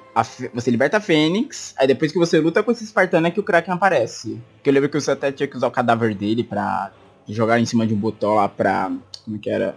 Abrir o negócio de vapor, que aí você usava as asas pra pegar altitude e bater na cara do Kraken. A maneira que você derrota ele aqui é da hora, que você ativa lá uma ponte que era o que ia conectar o lugar onde você tava com o lugar que a Fênix estava. Que ela tava. Era uma espécie de um pilar que tava mais à frente com uma enorme pira. Ela tava pousada lá em cima. Maior pira de todas. Isso. Daí você ativa quando o Kraken já tá mega ferido, aí você vai.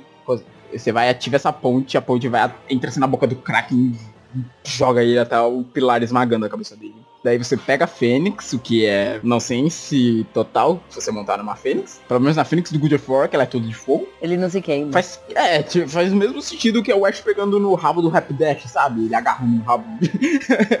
Aí com isso você consegue subir até o, a entrada do templo. A entrada do templo era o.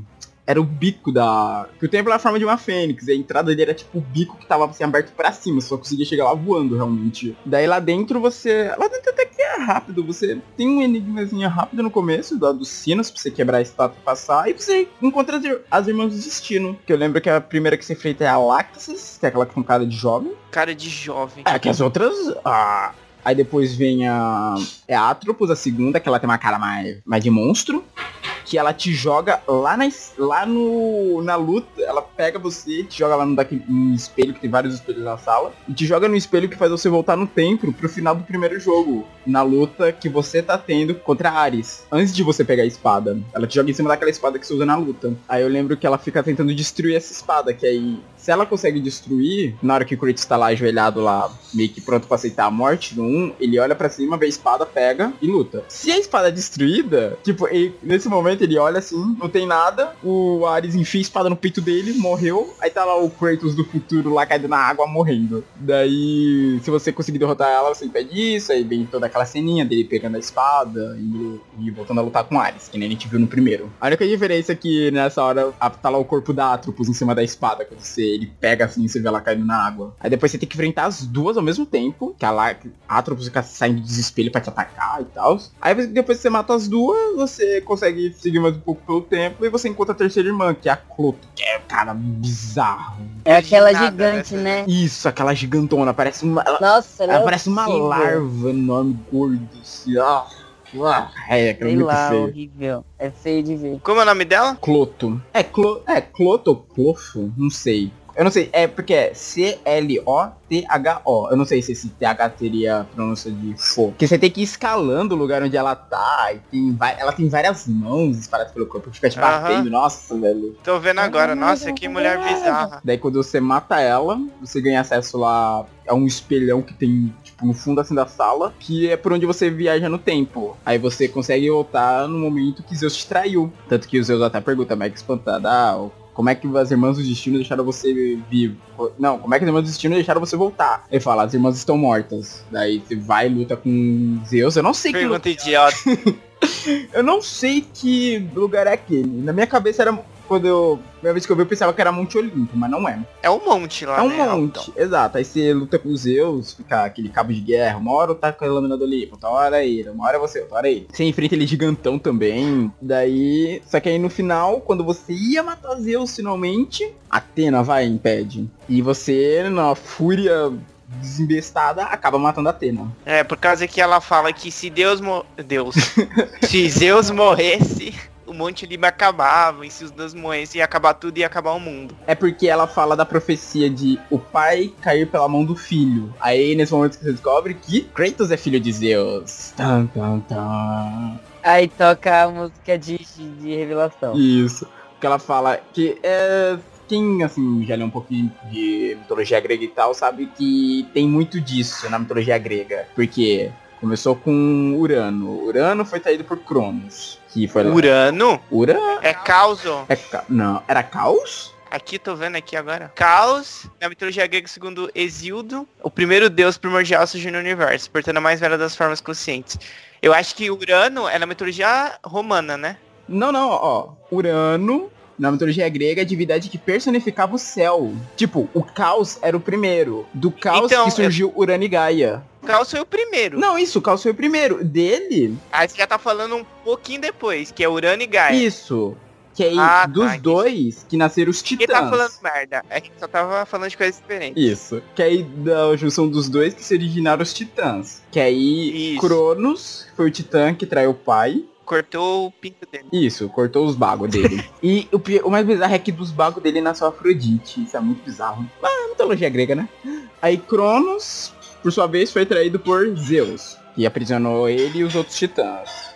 No caso de God of War, ele é condenado a carregar o, o Templo de Pandora, como a gente vê no primeiro. E aí depois, aí agora Kratos queria matar Zeus, que era seu pai. Tanto que você até entende um pouquinho, mas o 3 ele até comentam isso que você entende. Por que, que ele tira os poderes do Kratos e tal? Porque ele temia, que, tipo, parece que desde que o Kratos tinha se tornado da guerra, Zeus temia que esse dia chegasse, sabe? Que o Kratos ia chegar a tal ponto que poderia matar ele. Meio que isso que ele faz no 2 é é, para impedir isso, certo? Aí termina com você matando a Atena, descobrindo tudo isso. Aí você volta lá pra câmera lá do de teu espelho. Você volta mais no tempo ainda, porque agora você tem a lâmina do Olimpo. Aí você volta no tempo até o final da Guerra dos Titãs contra os deuses, que era. Qual era o nome? Titanom... É Titanomáquia? Era alguma coisa assim, eu não lembro como é que era o nome dessa Não, guerra. bonito, hein? É.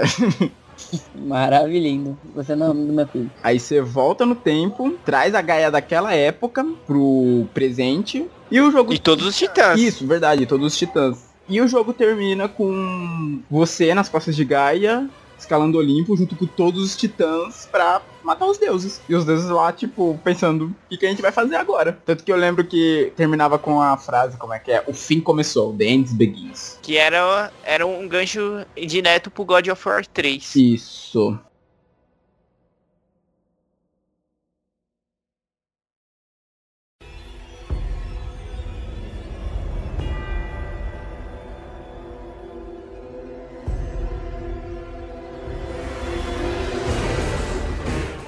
Certo. E após esse toda essa treta que o Kratos fez, o outro o jogo que veio a seguir, que foi um jogo pra celular. Eu não lembro se na época, 2007. 2007 jogos pro celular já eram algo Só grande. tinha jogo assim? da. Como que era? Da Como que é o nome cobrinha. daquela. Não era The cobrinha. Não, porra. É como era o nome? O Paul? Não, que bom, 2007, Alessandro. Como que é o nome daquela lá? Tem a Ubisoft, como que era aquela da. De. Ah, é a Game Loft. Isso, Game Loft. Você tinha os jogos da Game Loft. Os jogos de corrida dele eram muito divertidos. Aí chegou a Sony trazendo um jogo, o God of War, a famosa franquia deles para celulares. O que, gente, na época também, 2007, dá 11 anos atrás, ia falar 9, não, são 11 anos atrás. O jogo para celular não era isso que a gente tem hoje não, era uma coisa mais simples. Também não era jogo da cobrinha, ele era em cores. Nossa, não. A última vez que eu joguei o jogo da cobrinha foi no, no tijolo lá. Mas. oh, Mas tinha um jogo da cobrinha colorido e 3D. Vocês nunca jogaram? Verdade, eu joguei no, seu- eu joguei no seu celular. Era revolucionário. Ah, será que existe ainda? Acho que sim. Mas voltando agora. Esse God of War, o Betrayal, ele saiu logo em seguida do Betrayal? 2. É um nome bonito, né? God of War Betrayal. É, bem Tô jogando sonoro. Betrayal aqui. jogando Betrayal.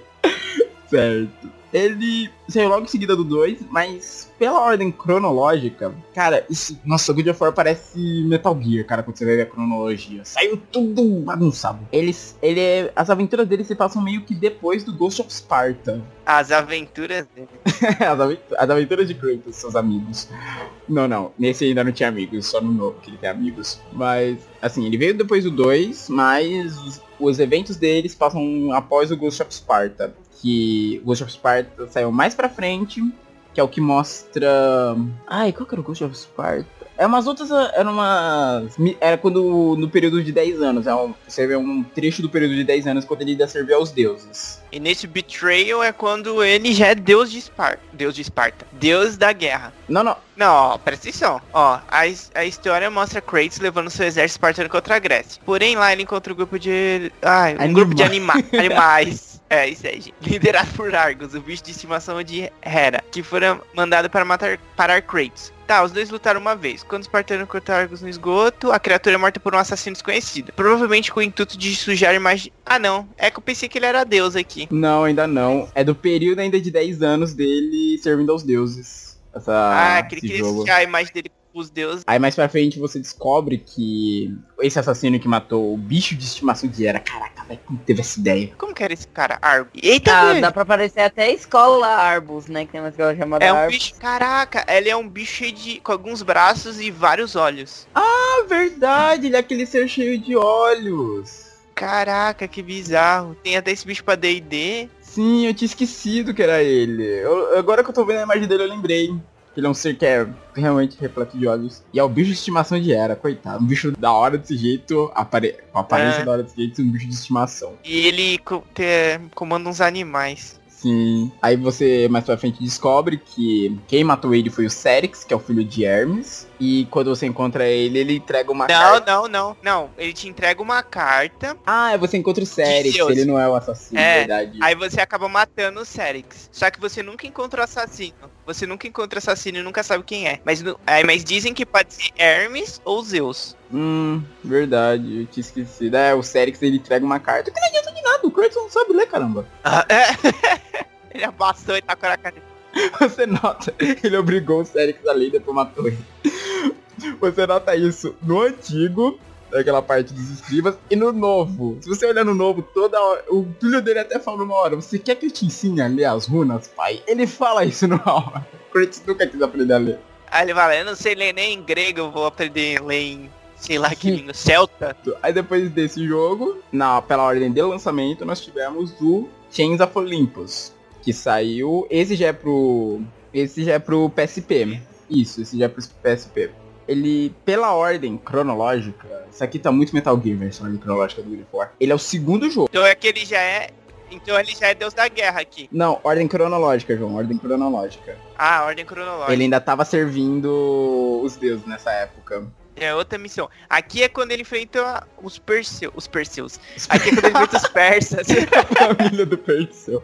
Eu tô imaginando os Perseu reunidos, macarronada de domingo, chegou o Chris quebrando tudo na casa. Vamos lutar, caramba! Depois que ele mata esse rei, que é porque assim, né, que a gente não mencionou, mas o God of War, todos têm os, os minigames de sexo, né? Oh, verdade. É. Não, esse novo não teve, cara. Esse novo. não É, só teve. esse, só esse. É, só esse. Milagre. Por causa que todos têm, tipo, no primeiro é de- assim, antes, é assim, depois se você chega em Atenas, antes de sair do navio, No 2 tá escondido. Tá escondido. Você É. tem que é, você chegar numa casa de banho e você tem que quebrar lá um. É um, uma espécie É. de tapume lá que tá cobrindo, aí você vê lá as mulheres. No 3 é, É, na obrigatório quatro- fazer. No 3 é obrigatório. E sabe quem é? Pior que é mesmo. Afrodite. Exato. Eu fiquei tipo muito. What the fuck, velho? Eles não deixaram opcional. E tipo, nesse, é depois que ele mata o rei persa, que você entra no lugar lá e tem as, tem umas gêmeas lá. É, o harém dele, né? E tem um também que, tem um que é num bordel, que eu não lembro qual que era. É sempre tipo, você chega, aí tipo, aí muda, a câmera não mostra, vai pro lado e você só escuta e tem que ir apertando os botões, né? Aí você ganha um monte de pontos de evolução e coisas de vida lá, quando você acaba. É engraçado no do 3, que é com a Afrodite, que quando você chega lá na câmera da Afrodite, tá ela, mais duas servas dela na cama. Aí as duas saem, aí tipo, enquanto tá rolando toda a ação, as duas ficam olhando, tipo, com a cara mais espantada, tipo, oh meu Deus, ele fez aquilo, ah. E é tipo, a Afrodite fica falando, velho, é tipo, é muito bizarro. Sim, desnecessário. Sim, foi uma coisa que, tipo. Esse amadurecimento que a franquia teve nesse novo, uma coisa que eles fizeram foi não ter isso, cara. O que eu achei um ponto positivo, de certa forma. Certo, mas continuando. No Chains of Olympus, a gente acaba. O Kratos acaba tendo proximidade com outro deus também, que. É verdade, no Chains of Olympus que tem a luta dele com a Persephone. Que. A Alessandra jogou o 3, ela deve ter visto isso. Que no submundo tem o caixão da esposa do Hades. Não sei se, ela, É. se você lembra disso. E o Hades até fala que na luta ele fala, ah. Ele fala, ah, vamos ver o que você já fez contra mim. Você invadiu meu reino, Ah, você Hades- matou a minha Hades esposa. é barrigudo, né? Hades é o barrigudo isso. E tipo, pra quem nunca jogou Tears of Olympus, esse, essa conversa da Hades pode ser meio confusa, porque você vê o, o caixão dela e depois ele fala, você matou a minha esposa. E é no Tears of Olympus que mostra isso, essa luta. Então, acho melhor Aí quem fica for meio jogar, sem sentido pra quem nunca jogou. quem for jogar, que tiver a oportunidade, era bom jogar na ordem cronológica, né? Não na ordem de lançamento. Sim, porque alguns, algumas conversas, alguns papos, você não entende. Mas tem como jogar o, o de celular num emulador, não sei. Ah, deve ter, deve ter APK, deve ter APK pra isso. Voltando, é que eu não sei, por exemplo, os de PSP, PS Vita, eu não sei como é que funciona, não sei se existe uma retrocompatibilidade dos portáteis pro console. Que se existir, facilita a vida da pessoa que quer jogar isso, porque se comprar um PSP ou um PS Vita só pra jogar isso, eu não acho que vale a pena. Ah, eu tenho que baixar o emulador, velho. Tem que baixar o emulador. É, porque. É, existe. lá. É, não, emulador existe. Isso aí é de menos. Mas então, aí você hum, mata o Rei Persa, tem tudo isso. Você. Existe emulador de PS3? Existe. Sério? Sério. Será que eu conseguiria baixar e jogar God of War 3 que eu nunca consegui jogar? você pode tentar, você vê se o PC aguenta. Ah, mano, o meu PC vai rodar, né? Ele tá rodando uns negócios até que pra nova geração. Será que ele roda um PS3? Deve rodar sim. Enfim, depois eu vejo isso aqui. Aí, ao depois disso, de matar o rei persa, fazer tudo isso, esses Borner lá na Pérsia. Não, você não tava na Pérsia. Você tava defendendo uma cidade dos persas. Ah, é verdade, define a cidade dos persas, me lembrado. Não a cidade dos persas, você tava defendendo. A cidade da vinda dos persas, isso. É. Que cidade que era? Uma cidade famosa. Ah, você é verdade, é a cidade de Ática. Aí depois ele luta na cidade de Maratona também. Aí a Atena te manda pra uma outra missão pra encontrar o Deus Sol que desapareceu. Hélios, né? Isso. Ué, mas não, o Deus Sol não é Apolo? Não, é Helios no God of War. Não é Apollo. Eu fiquei surpreso quando eu vi no 3, quando você encontra ele no 3, ele chama ele de Hélio e não de Apollo. Tanto que a irmã dele, tipo, ao longo do jogo você. Porque na ausência da luz do Hélio, Morfeu, tem Morfeu nesse jogo também, colocou todos os deuses num sono profundo. Aí você. Investigando isso, você encontra Els, que é a irmã de Hélio, você nota que realmente não é tipo uma adaptação de Apolo. Não é Apolo mesmo. Tanto que não é Artemis a irmã.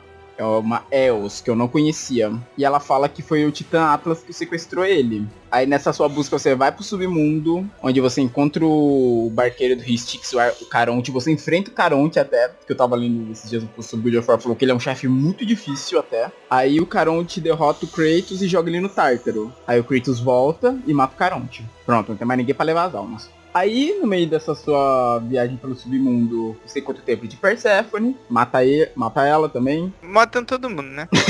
sai fazendo a festa. Você falar um não pro Kratos, ele mata. Mas antes disso, a Perséfone faz uma. tem- faz- tenta fazer um acordo com ele, pra ele reiniciar o poder, pra ele poder ficar com a falecida filha dele. Mas aí isso custaria toda. Isso mataria toda a humanidade. Ou continuar com a missão. Aí o Kratos vai, abre mão dos poderes dele pra ficar com a filha, mas ele descobre que a Perséfone não tava raciocinando bem, porque ela se considerava traída por Zeus, por ter sido mantida como esposa de Hades. Aí enquanto o Kratos tava lá com a filha dele, brincando provavelmente, o Atlas tava usando o poder do Hélio, do Deus Sol, pra destruir o pilar que segura o mundo. Hélios, né? Falar Hélio parece gás Hélio. ok, é. É, O que também destruiria o Olimpo. Aí o Kratos é obrigado a escolher, ok, eu não posso deixar o mundo acabar, né, gente? Aí ele abandona a filha, dela, a filha dele pra sempre e volta pra prender o Atlas no pilar do mundo que ele destruiu. Aí, porque aparentemente, história desse jogo, não era Atlas que segurava o pilar do mundo. Porque não era Atlas que segurava o mundo ainda. Era esse pilar que acaba sendo destruído, aí o Kratos consegue prender o Atlas lá, pra ele começar a segurar o peso do mundo. Aí que você entende aquele outro negócio lá que a gente falou Isso, lá atrás. aquela treta que eles têm, que no 2 o, o Atlas quase te esmaga, aí eles ficam tendo aquela conversa por conta disso, porque antes o Atlas tava com essa ideia de destruir o Olimpo, o Kratos foi lá, moeu os planos do cara e ainda prendeu ele lá pra carregar a terra nas costas. Não a terra, né? Tipo a crosta terrestre que segura. E aí ele consegue libertar o Helios fazendo isso. Aí depois disso tem a luta dele com a Persephone. E o Atlas também avisa o Kratos que ele vai se arrepender em algum momento da vida dele por ter ajudado os deuses. E que eles se encontrariam novamente. E acaba resultando no encontro dele nos dois. O que é engraçado, porque, novamente, pra quem não jogou, no 3, quando você encontra o Helios, ele tá lá ferido, ele fala, ah, Kratos, me ajuda de novo, que eu te ajudo, sabe? Mas o Kratos já tava naquela época de matar todos os deuses, então não ouviu muito cara. Ele fala, ah, eu fico em dívida contigo de novo, mas aí eu te ajudo. Só que ele fala, não, agora meu papo é outro, tô aqui pra matar Deus. Vai lá e arranca a cabeça do cara. Essa foi uma das mortes mais sangrentas três, velho. massacre de boa, Nossa, assim. velho. Ele arrancando a cabeça do Helios, eu acho muito ah, bizarro, ainda mais se usar aquilo como arma. Certo, e falando no 3, agora chegamos finalmente em God of War 3, que foi lançado em 2010, pouco. Que um espaço, esse foi um espaço maior de tempo, né? Porque o Teams of Olympus é de 2000 e 2008. Ah, não, foi espaço de dois anos ainda. Tinha sido 2007, mas não. E voltamos daquele ponto que paramos há, que Cinco anos atrás, do Kratos das costas de Gaia. Cara, pensa nos da franquia que fica esperando cinco anos, velho, pra finalmente jogar isso. E pela ordem cronológica, ele é o sétimo jogo. Ai, que loucura nessa ordem. Isso aqui ainda tá de boa. Pega Metal Gear, pra você ver a ordem cronológica de Metal Gear. É que o 1, 2 e o 3 é a história principal, né? Isso, os outros pormenores são coisas que aconteceram antes dele se tornar o Deus da Guerra. E como os outros jogos da franquia, você começa full power. Lâmina do Olimpo, poderes no máximo, vida no máximo, tudo. Só que aí, tipo, sempre tem, todo God of War tem aquele comecinho que é você andando um pouco e os tutoriais. Aí os tutoriais você tá lá nas costas de Gaia, começa com uns bichos pra tentar te impedir, mas aí você mata eles enquanto vai aprendendo. Isso pra quem nunca jogou os outros. Só que aí, o que acontece? Poseidon decide entrar na briga. E uma coisa engraçada é que os deuses parecem ter tipo uma segunda forma, uma forma real, por assim dizer. Que Poseidon, ele tem. Ele parece o Jason Momoa, uma tatuagem azul brilhante que quando ele cai na água, ele vira um bicho bizarro, né? Um humanoide, um tentáculo com cara de cavalo com pata de aranha. É um bicho. Pa não, pata de caranguejo. É caranguejo, verdade, é caranguejo aquilo. Nossa, aranha. Isso, a, aí faz sentido. não, aí faz sentido, verdade. É bizarro, tipo, o bicho tem cara de cavalo, sabe? O tentáculo. O tentáculo tem cara de cavalo e pata de caranguejo. Não, mas aí não é bizarro, porque o Poseidon também é deus dos cavalos. Bem lembrado, olha só, não lembrava disso, cara. Quer dizer, não faz sentido nenhum o deus dos oceanos ser deus dos cavalos também, mas ele também é deus dos cavalos. Não, faz sentido ele ser o deus dos cavalos e ter esse tentar com cara de cavalo, quero dizer. Não que faz sentido ele ser o deus dos cavalos. Mas então, aí ele começa a segurar a Gaia lá, tentar derrubar ela e cabe a você. Se não me engano, essa luta é a primeira luta e já é meio que o primeiro enigma, né? Que você tem que saber como você vai tirar Poseidon de dentro dessa forma de água. Eu, eu lembro que era bem difícil. Eu joguei até essa, essa parte só. Nossa, e ele matando o Poseidon, meu Deus do céu, que coisa brutal, mano. Porque eu lembro que vocês meio que se joga, né? Você fazer uma coisa que se joga e você atravessa o corpo de água dele arranca, né? O Poseidon de lá de dentro. Que aí você cai lá numa espécie de um platô, mano, você começa a socar o Poseidon sem dó, velho. Tanto que é, o, é no Poseidon que ele usa aquela técnica lá que o Montanha usa, né? No Game of Thrones, quando vai matar o... Eita, o nome do personagem me fugiu. Aquele cara que ele mata esmagando a cabeça. Ah, o Billy Martel. Enigo Montoya. Enigo Montoya, exato. O Kratos usa essa mesma técnica no Poseidon. Ele também ele pega assim, tá, enfia os dedos no olho dele. Mas aí você começa a perceber que a morte de cada deus começa a afetar muito a, a região ali. A região. É, é porque uma coisa que. Fala assim, o mundo todo, né? Não Mas é o mundo, não todo. É mundo todo. Exato, é. não é. Porque você vê que no, nesse novo God of War, aquela área lá. É, acho que é Eslovênia ou é Eslovênia ou Finlândia, aquele lugar onde se passa no God of War? Tomara que seja Eslovênia. Porque Finlândia parece muito alegre pra acontecer essas coisas. Ah, Finlândia. Finlândia. É um nome feliz. Eslovênia já é mais.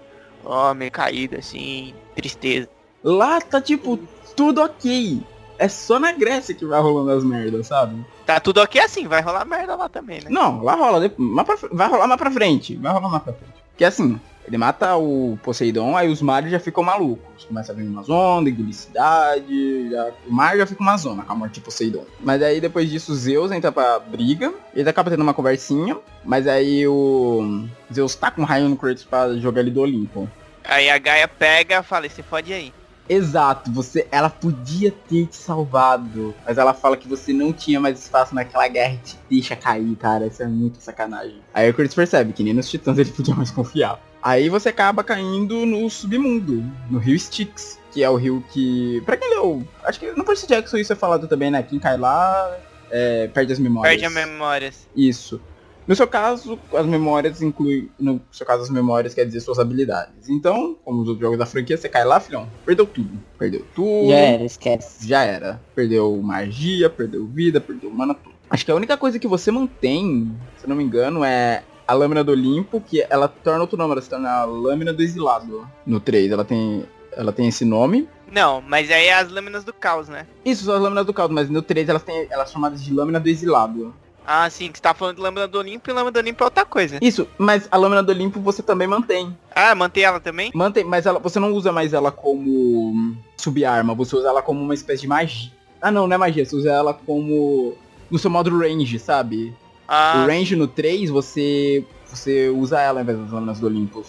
Daí você cai lá no submundo, perde tudo, e quem te salva é o espírito de Atena. É a Atena que nesse jogo vai te guiando. Meio até porque, tipo, Atena acho que era o único deus que o Kratos não sentia ódio. Porque acho que até culpa ele sentia por conta dela, por ter matado ela no final do 2. Porque era o único deus que nunca tinha sido. nunca tinha ferrado com ele, nunca tinha feito nada que fizesse ele criar raiva dela, né? Mas o que ela tentou fazer foi impedir ele no 2 de ajudar lá o exército dele. Ela, ele deve ter pensado, pô, ela tentou fazer um bem pra mim e olha o que deu a história do 2.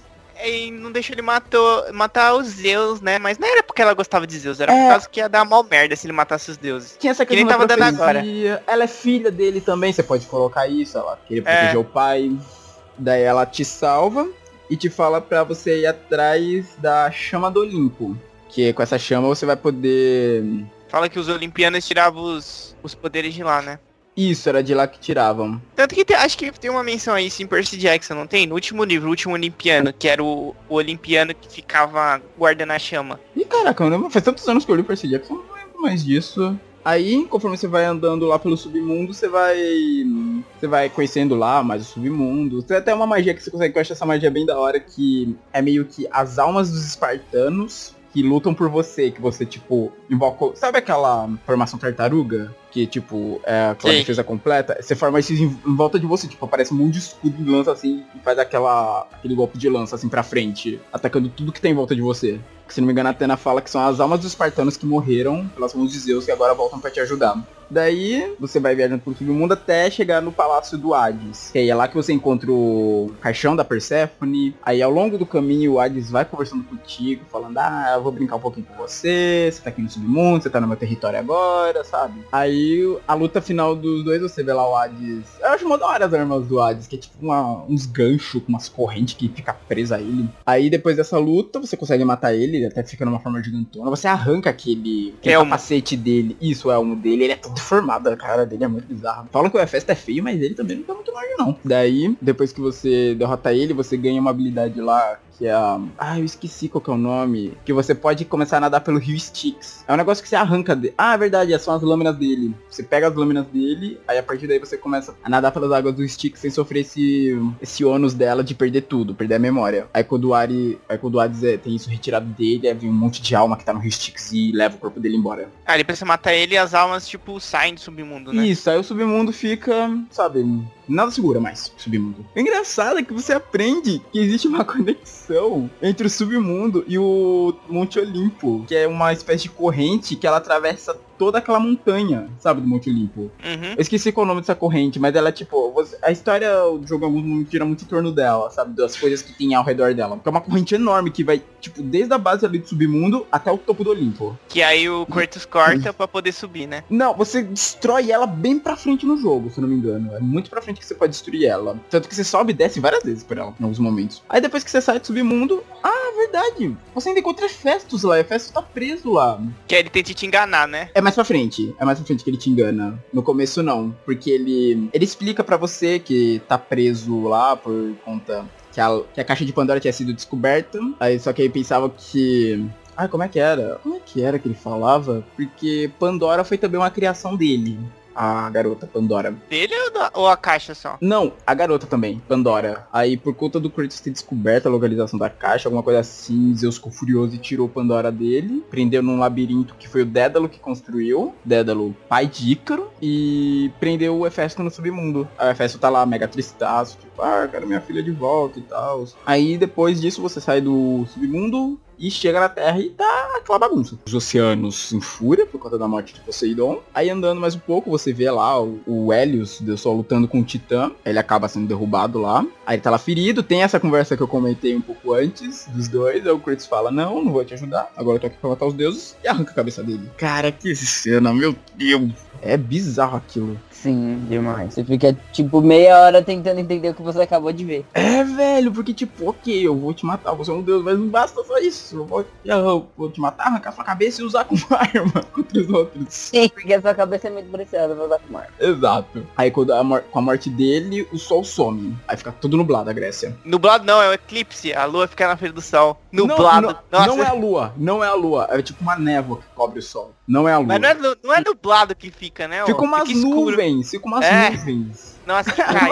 É, mas nublado não é porque nublado ficaria frio, né? Mas, tipo, é só umas nuvens que tampam o sol lá. ah, ficou nublado, não ia estar nublado. Céu cinzento, Hum, tá? já vou ficar em casa. O Chris deve ter olhado e pensou, hum, vou pra casa agora, hein? Agora tá bom pra Netflix, Agora eu acho que vai cobertor. chover, melhor ficar, já ir pra casa. Amanhã eu continuo isso quando o tempo estiver melhor. Certo. E após a luta dele. Luta não, né? Ele nem lutou com eles. Ele chegou lá, trocou uma ideia com a cabeça dele. O Kratos encontra Hermes, o deus mensageiro. Que até então nunca tinha aparecido na franquia. Ele aparece no final do 2, quando o Zeus tá lá conversando com os outros deuses, e agora ele aparece mais como um chefe no 3. O que não é nem uma luta, né? O Hermes ele fica mais correndo e zombando, né, do Kratos, se não me engano. É, falando que ele era lerdo, né? Isso, você É, zoando e tal. Eu lembro que você corre por boa parte da cidade, tipo, atrás dele. Aí, meio a perseguição, ele consegue acertar um golpe que fere ele, verdade. Que deixa ele meio ferido. Mas ainda assim ele consegue lutar. Tanto que nessa hora ele para de ficar correndo e começa a lutar com você. Só que aí, depois de apanhar um pouco, parece aquela clássica bolinha, né? Pra você apertar. E o Kratos vai e arranca uma das pernas dele. Daí é que ele percebe que tá perto de morrer. Nossa, é muito engraçado que ele fica tipo, mó, não, não, para com isso, deixa eu viver. Socorro, pelo amor de Deus, não, não Aí depois ele fala, ele começa a falar que o Kratos é o medroso, que, ah, cadê a honra dos espartanos? Você tá enfrentando um oponente, é, como é que é? Desprevenido, tô aqui... Desprevenido? Não, não é desprevenido, é um oponente em clara desvantagem, alguma coisa assim. Ah, ah foi que arrancou suas pernas. Eu falei, eu quero. Enquanto você não estava em desvantagem. Né? É, ele começa a falar um monte, falar que o Kratos não tem honra, mimimi, essa, essa vingança dele não vai levar nada, ele vai morrer pro Zeus, mimimi, começa a falar um monte. Daí o Kratos vai lá, beleza, eu vou morrer, então vai lá, arranca outra perna dele e mata ele. Tava falando só porque tava sem a perna. Exato. Daí o Kratos vai e calça as sandálias dele. Daí ele. Eu lembro que você tem uns ataques tem um ataque seu que você pode ir correndo pra cima do cara até. Você vai correndo da tipo encontrão, eu acho, que é pra deixar o cara meio atordoado. E tem uns pontos, umas paredes que você consegue subir com elas. Que se é, aumenta sua velocidade, você consegue correr por, pela parede. E a morte dele libera alguma outra coisa na Grécia. Acho que era uma praga. Alguma coisa que começa a ser tipo um monte de mosca. É, muito inseto, assim, do cadáver do Hermes quando ele morre. Que não faz sentido nenhum, porque ele não tem nada a ver com é, praga. Eu achei estranho. Ele, tipo, ele libera essa praga. Eu achei mega estranho quando eu vi, tipo, é, o que, que, ele tem a ver? Inseto, Hermes? Aí depois disso, Kratos volta a viajar, ele volta a escalar o Monte Olimpo. Ah, é verdade, uma coisa que eu esqueci. No começo dessa parte, quando ele chega nessa cidade, ele reencontra a Gaia. Ele encontra a Gaia, tipo. Onde ela, ela tá pendurada num lugar assim ela tá pendurada, se presta a cair no oceano. Além da pede a sua ajuda, fala, Kratos, me ajuda, a gente pode ainda escalar o Olimpo e derrotar Zeus e tal. Daí ele fala, não, você me traiu, não vou mais confiar em você. E tanto que ela tava segurando só por uma mão e você vai e arranca a mão dela. Aí ela cai. Mas depois ela aparece de novo, né? No final. No, na luta final ela volta. É, porque as vocês lutam dentro dela. Sei não, né? O... É, é você Zeus e. E, é, Zeus e Kratos. Eles lutam dentro dela, exato. No coração, na área onde fica o coração dela. É, aí quando você mata Zeus, você transpassa ele com a espada e, e perfura o coração dela também, Sim, né? Sim, cara, que momento lindo. Só que aí, a gente tá cedendo todo pouco. Vamos voltar um pouco. o Kratos volta é. a subir o Monte Olimpo e ele acaba encontrando o irmão dele. Meio irmão, no caso, né? O Hércules. Que agora. E não, na época eu nem, não, nem me lembrei, mas quando eu vi essa cena, eu pensei realmente. Eles são irmãos. O engra... E que é engraçado, porque pela conversa que eles têm da luta, o Hércules tem muita inveja do Kratos. Que ele fala, ah, você é o favorito de Zeus, voltou. Daí o Kratos fica falando, ah, não sou o favorito dos deuses. E fala, ah, é, tipo, enquanto eu tava... Ele até fala dos 12 trabalhos. Qual é aquele trabalho que ele tem que limpar? É os estábulos de Estígia que eram os estábulos que pra ele limpar, que ele falou pro rei que ele ia limpar em um dia, daí pra ele limpar, ele lembra que ele desviou o curso de um rio, que ele tirou todas as fezes do estábulo de uma vez, ainda adubou as terras da região. Que eu lembro que ele comenta desse trabalho e fala, ah, enquanto eu tava limpando fezes de um estábulo, você tava lutando com Ares. Quando eu tava indo, indo, até o fim do mundo por causa de uma maçã, você já era o deus da guerra. Como é que você fala que não é o favorito dos deuses? Aí ele começa a mandar os soldados dele para lutar com você. E ele fica assistindo. O começo da luta ele só fica mais assistindo. Fica ele e era assistindo a luta. Que era tá loucaça, bebaça, falando nada com nada. Quem tava falando nada com nada? Era. Tava bebaça. Isso, que quando você chega nessa parte, tá conversando com o Hércules, tipo, o Hércules fala com você, é tipo uma espécie de Sabe o estilo Coliseu, que tem aquela bancada que os nobres ficavam vendo embaixo a área onde rolava as lutas? Uma arena. É, uma arena. Obrigado, era essa palavra que tava, que tava me faltando, arena. Você que tá bêbado. Falar nada. Tô tomando sua água. Respeita. Água que passarinho não bebe. Nossa, gente. Então, aí ela tá assistindo, aí primeiro você luta só com aqueles minhãozinhos. Aí era. Aí o Hércules fala, ah, agora eu vou te mostrar porque eu mereço o seu Deus da guerra. E vai pra briga. Aí ele usa, tanto que é dele que você pega aquelas armas daqueles. Manoplas do leão, né? Parece cabeça de leão. Isso, que é Nemeian Cestus, que é referente ao leão de Nemeia. Aí vai tendo essa luta, você vai derrotando ele aos poucos, até que chega o ponto que você consegue arrancar as manoplas dele e soca a cara dele até virar uma pasta. Hércules fica reconhecível depois dessa luta. Eu não gosto disso. O quê? Eu gosto de Hércules. É, ele é legal, mas no- no jogo deixaria ele bem babaca. Isso que eu não gosto, né? Todo mundo é babaca. O Corinthians até fala, tipo, se junta a mim, irmão. Ele fala isso no começo da luta. Ele tenta chamar o Hércules pro lado dele. Mas o cara acha que. Pra não precisar tretar com ele. É, pra não precisar tretar, até porque é o irmão dele, de certa forma. E ele meio que já tem uns negócios com o irmão, porque tem um outro jogo que a gente vai falar mais pra frente, que você luta, que tem o irmão do Kratos também, um outro irmão dele, acho que é o Deimos. Mas isso é num jogo que isso é mais pra frente. Ah, Então, e com essas manoplas, você começa, tem uns negócios no jogo que... A Alessandra deve lembrar, que eu não lembro o nome desses itens, que eram os itens de uma pedra azulada. Você lembra o nome, Alessandra? É. Ai. que tinha vários itens que você ia encontrando no submundo que era dessa pedra azul, que antes você não conseguia quebrar, as lâminas não quebravam. E me escapou agora, só que eu. Ai, sabe quando tá na ponta, só que você esquece? Sim. Aí, e com essa, e com a, o punho, o Nemeian Cestus, o- você consegue quebrar elas. Daí você volta pro submundo, aí você conversa com Hefestus e tal, ele fala que vai te ajudar, ele fala que vai construir uma arma pra você. Que ele fala, mas Um chicotinho. é, é o chicote, é o chicote de Nemesis. Mas que pra isso, você vai ter que ir até o Tártaro pegar a Omphalos Stone, a pedra de Omphalos. Que o que é essa pedra? A pedra de Omphalos, ela é a pedra que o Cronos engoliu achando que era Zeus. Tanto que quem viu no God of War 2 mostra essa cena da Reia, mãe de Zeus, entregando essa pedra pro Cronos e ele engolindo ela. Quando ela enganou ele e escondeu Zeus na, lá na ilha. Acho que é Gaia, é verdade, é Gaia que conta essa história pro Kratos. Na ilha de Creta, né? Ah, Não, acho que não era Creta. Não, não. No jogo era Gaia a ilha. A ilha que, que o Ah. Zeus escolhida. Agora, na mitologia normal, não lembro que, qual era o nome da ilha. Mas acho que não era Creta, cara. Agora você vai ter que ir atrás dessa pedra. O que eu fico me perguntando, o que, que essa pedra tinha? Porque, mano, quando que o Cronos engoliu isso? Quando? É, não, se for pegar na história, o Cronos engoliu isso, Zeus era um bebê. E essa pedra ainda estava no estômago dele todo esse tempo. O que, que tinha nessa pedra pra não ser digerida? Ah, pedra, né, mano? Pedra não é digerida. Aí você viaja até o Tártaro, reencontra Cronos, tem lá a luta com ele, tanto que ele tá mega furioso, tipo, pando por agora tá preso no Tártaro, porque antes era porque Zeus considerou que ele falhou na, como é que é, na missão que ele tinha dado de carregar o templo, pra manter o templo longe templo de Pandora longe dos outros. Aí você tem a luta com ele, tanto que aparece essas pedras azuis que tá. Tem os negócios ainda presos. O templo ainda tá preso nas costas dele. Você meio que usa isso contra ele até. Porque tem uma hora que ele te engole, você sai de lá na cena mais nojenta de todas. Meu Deus do céu, o Kratos rasgando a barriga dele, as tripas saindo pra fora. Nossa senhora. Pensei que tinha saído por outro lugar. Não, não, não, não. Não, já seria escroto demais isso. Não, não. Ah, Ai, Deus do céu. Aqui, ó, quer ver, ó? No entanto, Raia, triste com o destino de seus filhos, resolve não entregar seu último filho, Zeus. Raia, então, envia seu filho para Creta. Oh, ele é de... Mano, aqui é conhecimento de mitologia grega. Parabéns, parabéns, eu não me lembrava disso. Nossa. Palmas. Eu não sei se isso foi E volta, sarcasmo. volta.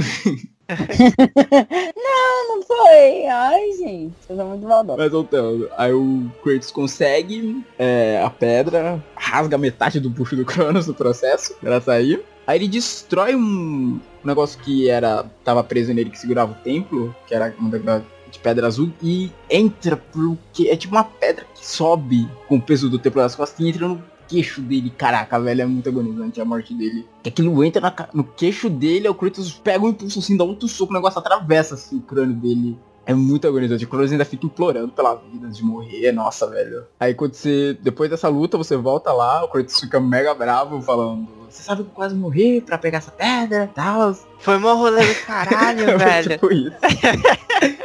aí o Hephaestus constrói lá a arma, te entrega, mas aí depois ele ia te trair.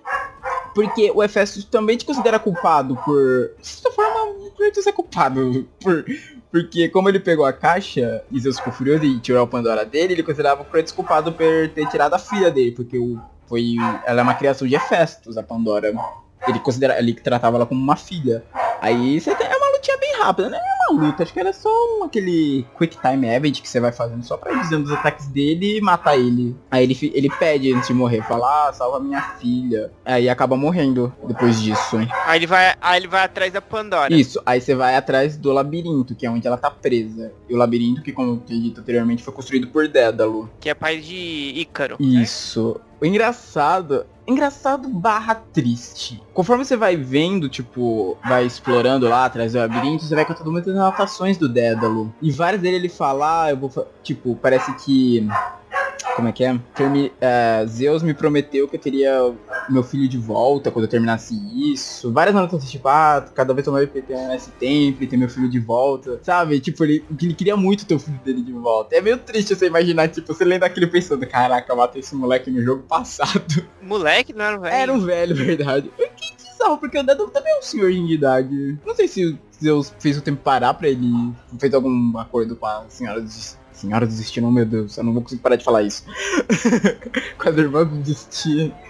Nazaré Maria do Carmo. Com as irmãs do destino, pra que ele não envelhecesse, pra poder fazer o labirinto. Porque quando o jogo, quando você encontra ele, é um shortinho velho, cabelo branco, barba branca, sabe? É que o Ícaro tava um velho mais estranho, que ele tava meio louco, né, também. É, Meio, com asas só de galinha. né? Certo. Só que aí o, o Kratos, ele se apega a Pandora depois quando ele encontra com ela, né? Exato. Aí que você começa a ver a mudança dele. É, é nesse ponto que ele encontra a Pandora que você começa a ver que, tipo, ok, ele tá mudando um pouquinho, ele tá saindo dessa coisa só de vingança, sabe? Porque ele realmente, ele se apega muito a Pandora. Tanto que pra abrir a caixa do jeito que tava, é, a caixa, tipo, quando ele encontra a caixa de Pandora até, de novo, ela tá no Templo das Musas. É, ela tá em volta da chama do Olimpo. Só que pra. Se o Kratos tentasse tocar na chama do Olimpo, ele morreria. Porque ele não era mais um deus naquele momento. Ele já tinha perdido status divino. Aí é dito que Pandora, que poderia abrir, mas se ela tentasse abrir do jeito que tava com a, com a chama, ela acabaria morrendo. Tanto que tem a cena quando você Tipo, você tem mó, é uma saga até você achar Pandora, porque o labirinto, essa corrente que eu falei, que eu comentei anteriormente, que era que conectava o submundo com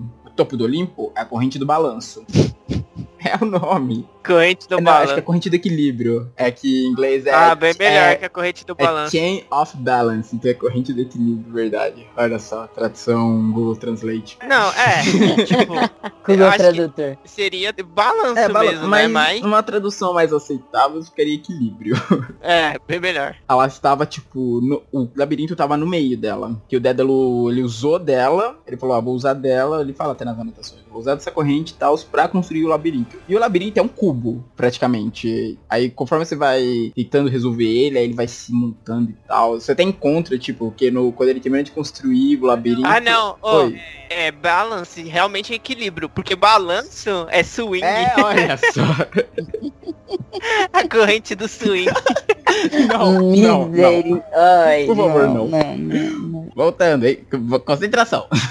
Ele consegue resolver o, o- todo o enigma que era pra entrar nesse labirinto, que ele é mega enigmático. Ele encontra Dédalo, Um enigma mega enigmático. ele encontra Dédalo lá preso, porque conforme eu tô lendo as anotações, você percebe que em um certo momento Zeus traiu ele, e tipo, quando ele terminou o labirinto, prendeu ele lá, falou que não ia mais entregar o filho dele. Aí quando você chega lá, é muito engraçado, que ele tá preso, ele começa a subir os passos e fala, ai meu filho, Ícaro, veio me salvar. Aí ele fala, ah, quem é você? Você não é meu filho, o que você tá fazendo aqui e tal. Daí ele fala, ah, eu- seu- ele não fala que foi ele que matou, ele fala que ele, o Dédalo ficava falando, cadê meu filho, cadê meu filho? Aí ele fala, seu filho está morto. Ele não fala que foi ele que matou. Ele fala, foi eu que matei seu filho. Você passa por tudo isso, acha a Pandora, leva ela lá pra pegar a caixa, aí Zeus aparece. Ah, é verdade, a maneira que ele leva ela até a caixa é da hora, porque ah, o Templo das Musas, ele tava meio que perto do Olimpo. Então, eu não lembro como que o Kratos faz isso, que ele consegue pegar a corrente, tipo, o labirinto e erguer até o templo, usando a corrente, a corrente que segurava o labirinto e ela vai puxando até o templo. Eu não lembro como é que ele faz isso. Aí, quando você chega lá, que tá pra abrir a caixa, mas ele já dava meio em dúvida, tipo, pô, vou deixar ela se sacrificar pra abrir a caixa, que ele já tava começando a se apegar a ela. Zeus aparece. Já começou a dar merda Isso, já. começa a dar merda, porque Zeus aparece, você tem que lutar com ele, ela quase morre, daí dá- uma merda e que ela morre nessa hora que o Zeus pega ela pelo pescoço e joga pro lado, que ela cai assim, meio o pescoço pro lado, você fica cima do quebrou o pescoço da criança. Só que aí ela acaba se matando. Não, não é se matando. Alguma, que é alguma coisa que puxa lá na direção da caixa, não era? Daí o Kratos até segura a mão dela, fica falando, me solta, me solta, que esse é meu destino. Aí Kratos, o Zeus acaba atacando, ele acaba soltando a mão dela e ela se sacrifica. Aí a chama some. Aí quando o Kratos abre a caixa, vazia. E a Zeus ri dele, falando, ah, até na sua última missão. Seu otário. Achou? Aí ela assim, achou que ia ter tudo aí dentro? Achou errado. É, é isso, exatamente isso. Pegadinha do malandro. Que ele fala, até na sua última missão você fracassou, meu filho. Aí Kato vai embora rindo. Aí o Kurtz ainda vai atrás dele, bravíssimo, porque, tipo, caraca, a minha sacrificou e não tinha nada aqui dentro. Aí quando ele chega lá no lugar que. onde vai começar a luta final dos dois, é, Zeus tá olhando assim pro mundo lá, todo zoado e tal. Ele fala, é, eu vou ter muito trabalho a fazer depois que eu terminar com você. Aí começa a luta que seria a luta final dos dois. Até que Gaia chega do nada e fala, o reinado do Olimpo acaba aqui, começa a esmagar o lugar que você está. Que é, que Kratos e Zeus estão. E vocês, pra fugir, acabam entrando dentro dela. Aí, explorando um pouquinho, você chega até o coração de Gaia, Zeus te encontra lá e volta à luta. Engraçado é que, tipo, o coração de Gaia, ele é... Você pode usar ele pra, se... você pode usar ele pra recuperar a vida, ele libera aqueles orbes de vida. Mas Zeus pode fazer... Bater nele. Zeus, é, e Zeus pode fazer a mesma coisa também, cara. Isso é muito roubado. Aí depois de uma luta, nossa, essa luta era mais difícil do que eu lembrava. Quando eu revi recentemente na stream, Zeus invoca um monte de clone dele. Cara, é uma luta cruel aquela. Aí no final, quando você consegue finalmente derrotar ele, você enfia a espada, atravessando ele e o coração ao mesmo tempo. Matando os dois. Como eu tinha dito anteriormente, Isso. me antecipando. Demais. Porque eu sou ligeiro. Eu sou Hermes. Tá ligeirinho. Arriba! Ai, meu Deus do céu. Arriba, arriba! Só que aí, quando você sai de lá, de alguma maneira, o Zeus ainda tá vivo. Tipo, o espírito dele te ataca. E ele te dá um golpe que faz você perder todas as suas armas. Dando a impressão que você morreu. Tipo, mostra lá suas armas caídas no chão. Os cestos, a- o chicote de Nemesis, as lâminas. Acho que até as lâminas do caos saem dos seus braços. Dando a impressão que você morreu. Aí essa parte, ela é meio... É... Não é, é assim, é ok. Não, não é, não é o que eu quero dizer. Que ela não é ruim. Ela é legal porque, tipo, meio que você Aceitável. não, não é aceitável também. É uma parte que eu acho que pegou, pelo menos quando eu vi, me pegou de surpresa. Porque a impressão que você morreu, mas a Pandora ainda tá meio. Ela conversa com você nesse outro mundo. Que ela vai, tipo, te guiando. Porque é meio que nessa hora que o Kratos percebe assim. Que ele sempre culpa muitos outros pelas coisas. Ah, os deuses eram comigo, os titãs eram comigo, que não deixa de ser uma verdade. Mas muito do que aconteceu é por culpa das, das decisões dele, sabe? Que nos jogos anteriores. Decisões de merda. Exato. Nos jogos anteriores você via que a esposa dele era a única pessoa que tinha coragem, tipo, de falar grosso com ele, falar não, para com isso, sabe? Ela era a bússola moral pra ele. Em vários momentos. Quando ele perdeu isso com a morte dela, ele pirou. Mas ele perdeu ela por uma decisão dele. Ele não aceitou que aquela luta com o Rei Bárbaro seria a morte dele. Não, ele quis. E mais além disso, vendeu a própria alma e deu no que deu. Então, de muitos desastres que aconteceram, ele é o culpado. Mas ele nunca se. Ele nunca admitia, falava, eu sou culpado, sabe? E nesse momento que ele admite, várias pessoas que ele matou, tipo, alguns ino- inocentes e tal, ele vai revendo nesse momento, sabe? E ele meio que vai aceitando, tipo, muita dessa coisa é culpa minha, eu fiz muito disso. Aí depois de ter todo. de rever tudo isso, de perceber o que não era só os deuses, que a culpa também era dele e tal, você volta e mata Zeus definitivamente. Tanto que é uma cena, nossa senhora, velho. A tela fica, tipo, toda vermelha de sangue. Toda, toda. Que ele começa a socar a cara de Zeus, soca, soca, soca. Tipo, aí a tela vai sujando. Tem uma hora que só fica o botãozinho vermelho, você apertando, e fica, tipo, todo, só sangue a tela. Você não vê mais nada, você não vê mais o Zeus, só sangue. Aí quando termina, aparece o espírito de Atena, falando pro Kratos entregar a esperança pra ele que a esperança era algo que estava presa na caixa de Pandora, não era só pragas que tinham lá. Que na primeira vez que o Kratos abriu ela, ela entrou dentro dele. Daí ela fala, ah, entrega isso pra mim, que eu vou ajudar o mundo a melhorar. Por causa que ela falou que o que tinha na caixa de Pandora tinha corrom- corrompido os deuses, né? Isso, verdade. Só que pro Kratos ficou uma coisa boa, que era a esperança. Só que aí ele ficou desconfiado, tipo, você me mandou em toda essa missão, tudo isso só pra eu entregar a esperança pra você. Por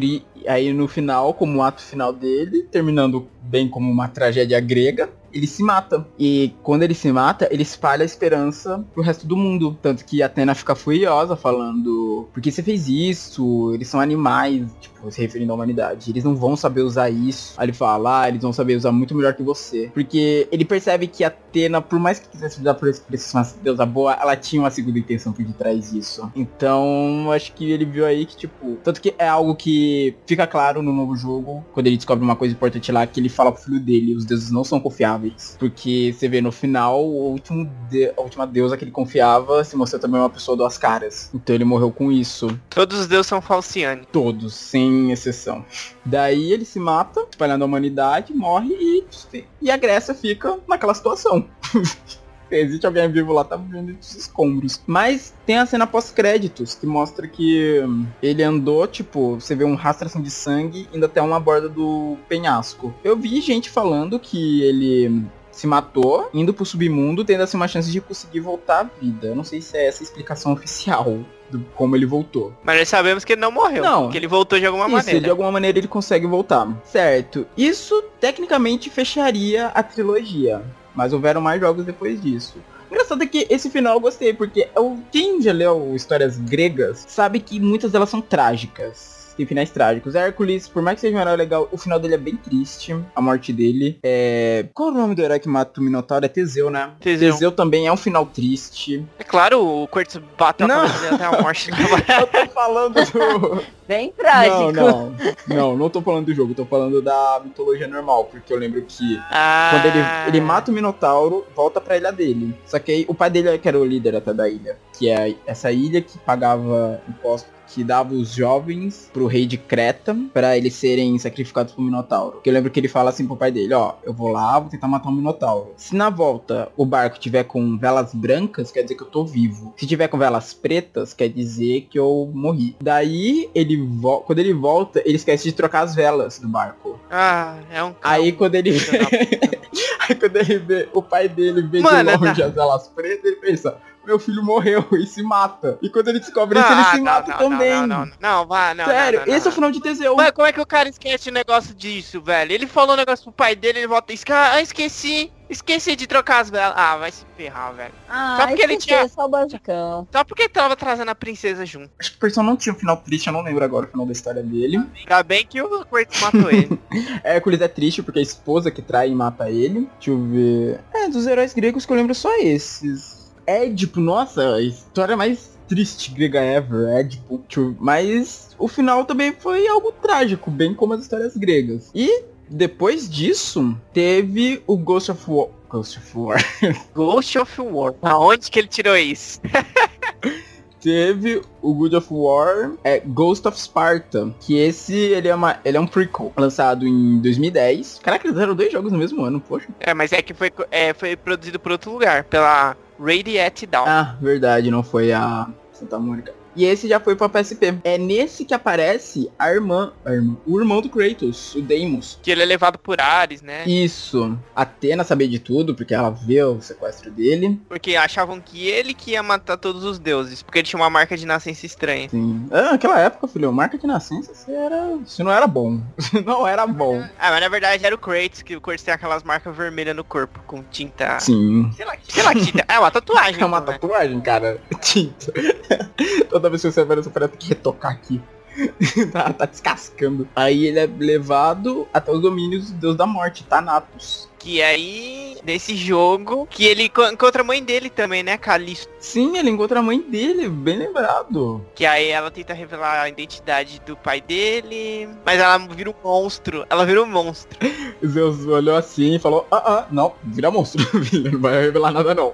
Aí ele tem que matar ela. E caraca, velho, que tem. Esse cara, a vida do Kratos é só tragédia, pelo amor de Deus, teve que matar a mãe, mano. E essa não foi porque ele quis. Aí ainda nessa missão, ainda atrás dele, onde ele encontra outro titã chamado Terra, que ele liberta ele. Hum? Terabyte. O senhor está Nossa, afiado. O senhor está afiado. E nesse jogo ele encontra novamente o Coveiro. Que eu acho que é Hades, cara. Só pode ser Hades, Coveiro. Aí, continuando a viagem, ele encontra. Ele luta com a Fúria Erinis, que é uma das que é uma filha de Thanatos. Ele mata o. Deixa eu ver, depois disso ele chega em Esparta. Ah, olha aqui, aqui já começa a devoção a ele, porque quando ele chega em Esparta, ele encontra o grupo de espartanos derrubando uma estátua de Ares e erguendo uma estátua com a imagem dele, de Kratos. Nu. Nada que a mitologia grega pode ser, né? Aí depois disso ele mata o leão Pireu. Eu não sei que leão é esse. que horror. Que não, não. Pira. É o nome, né? É verdade. É e bem- nesse jogo ele vai pra Atlântida também, no começo. Esse jogo tem de Ah, tudo. jogo- Esse jogo tem de tudo. Esse jogo nem tem história direita. É, pegaram o irmão dele, começou a andar por aí e ver um pessoal. Na, na vida louca pelo mundo. Começou a investigar, né? Ah, não, jogo de investigação de God of War. Aí ele viaja até os domínios da morte, onde ele encontra o irmão dele. Aí ele liberta o irmão. Aí o irmão dele tá muito bravo, porque foi, não teve mais cedo a resgatar. Tipo, pô, cara, e pau, caramba. Tá achando que é fácil vir pra cá? Os dois ainda, o Deimos ainda ia lutar com ele, mas o Thanatos chega lá pra deter a luta dos dois. O Thanatos faz com que o Deimos se mate. Ó, não, ué, nossa, sério isso? Não sabia. Ó, Thanatos leva Deimos contra sua vontade a cometer suicídio, o local da tentativa de suicídio de Kratos. Caraca. Onde Kratos o salva de cair para a morte. E eu sei que nessa luta o- eles lutam juntos, os dois. O Deimos e o Kratos. O Deimos, como que é o Deimos? Ele usa o quê? Cara, sinceramente eu não sei. Eu nunca nem vi a cara dele. Deixa eu até procurar agora. Ah, eu quero ver também Deimos é agora. uma lua, olha só. Vivendo e aprendendo. Deixa eu ver como é que é a cara dele. Acho que ele é moreno. É, ele é moreno, Kratos é moreno? É, ele é moreno mesmo. Ah, mano, ele tem o bigodão. ele, tem, ele tem o picote. o Ele tem um bigodão. bigode, velho. Ah, ele é bonito, velho, mais bonito que o Kratos. Olha, mano, ele parece um latino. Mas é. Caraca, velho. Ah, aqui ele tá zoado, tá com as perebas na cara. certo, mas continuando. Os, ambos lutam juntos, mas o Thanatos mata o Deimos. E aí, se aproveitando dessa brecha, o Kratos vai e consegue matar ele. Aí o Enigma, o coveiro aparece de novo, Mano, eu não lembro como é esse É coveiro um do- senhorzinho. Falando que o, aí ele fala que o Kratos vai se tornar a morte e o destruidor de mundos. Eu não sei se isso foi uma referência a Oppenheimer. Parece que sim. Daí a Athena pede pro Kratos é, perdoar os deuses por terem feito aquilo, ter sequestrado o irmão dele, mesmo ele não sendo, sendo a pessoa errada, né? Que ele foi sequestrado criança ainda. Então ele passou a vida inteira preso lá no domínio do Thanatos e torturado. Ah, então ele demorou mesmo pra ir buscar ele. Tá certa a Aí o indignação. Kratos fala que os deuses vão pagar. Aí você já nota uma certa raiva do Kratos pelos deuses, né? Não é só as coisas que aconteceram com ele. Teve isso também. E na cena pós-crédito, é, o coveiro, ele vai até o túmulo da Calisto e do Deimos. Eles estão enterrados pelo visto juntos. E tem um terceiro túmulo vazio. E ele fala, agora só resta um. Aí quando... Aí corta a cena e mostra o Kratos sentado no trono dele no Monte Olimpo. Pesado, hein? Eu não sei se eles vão contar uma referência a isso, porque saiu um negócio desse novo God of War que talvez esse coveiro possa voltar nos, no próximo, nos jogos novos. Então não é Hades. É, então, não sei se pode ser Ares, mas... Ares não, Hades. Hades, mas dada uma coisa que saiu nesse novo jogo, eu acho que esse coveiro pode ter muita chance de aparecer de novo. Se esse coveiro for Hades mesmo. Se, não, quer dizer, se esse coveiro não for Hades. Certo. Depois dele, teve o God of War Ascension. O Ascension acho que foi eu menos ouvi falar. Ouvi alguma uma coisa ou outra sobre ele, mas quando saiu assim, não foi aquele auê. Já tava saturado, né? Tava, tava, é, tava um pouco saturado. Porque, tipo, a história acabou. Eles vão viver só de prequel, prequel, prequel, prequel, né? Cansa. É, porque a história é que tem os negócios das fúrias, né, que foram cu- é, curadas, foram criadas para perseguir aqueles que quebrassem juramentos contra os deuses. E aí elas perseguem o, o Kratos, aparece o filho delas. Se eu não me engano, isso é logo depois dele matar a família, o Ascension. É porque ele, tipo, ele falou que não ia mais servir Ares, daí foi quando elas foram atrás dele. Ele se une com o filho delas, que é o War, que é filho da rainha lá das fúrias, com Ares, né? Uma coisa engraçada desse jogo é que ele teve multiplayer, cara. Foi o primeiro God of War, o primeiro Ah, único. eu vi, era muito bizarro. Eu não consigo imaginar multiplayer em God of War, cara. É, é Não, mas por que, que era bizarro, João? Ah, ele porque, tipo, você criava o seu personagem e ficava numa arena lutando com outras pessoas que ficavam aparecendo. E é chato, é estranho. Não era legal, entendeu? Sabe? Por que você joga God of War pra controlar o Kratos? Não pra ficar criando qualquer um e ficar lutando contra outras pessoas. Pelo menos é o que eu acho, né? Não sei se alguém gostava disso. Esse jogo também não foi muito falado e nem fez muito sucesso. Então, eu nunca joguei ele, pra falar a verdade. Esse também faz parte da lista dos que eu não joguei. Mas realmente, o multiplayer, eu. Assim. Eu, quando eu tava pesquisando a respeito aqui para o programa, eu vi que foi elogiado, teve, tipo, rolou alguns elogios na época e tal, mas acho que não foi pra frente. Tanto que no novo eles basicamente se concentraram só na história. Porque eu não vejo muito espaço pra multiplayer, sabe, em God of War. É um negócio, é uma história tão pessoal, sabe, de um personagem só. que Eu não consigo ver isso sendo expandido pra, ah, agora você vai ter seu próprio guerreiro, sabe? Parece tão vazio. Tipo, só É. uma desculpa pra, ah, agora você tem multiplayer pra jogar com outras pessoas, sabe? Parece meio vazio. Você só tem um multiplayer É isso. uma experiência que você tem que passar sozinho. tipo, God ah, é, God of War é muito isso. É um negócio tipo, você acompanhando aquela história. Ponto. Eu não preciso de um multiplayer pra sair matando outras pessoas, sabe?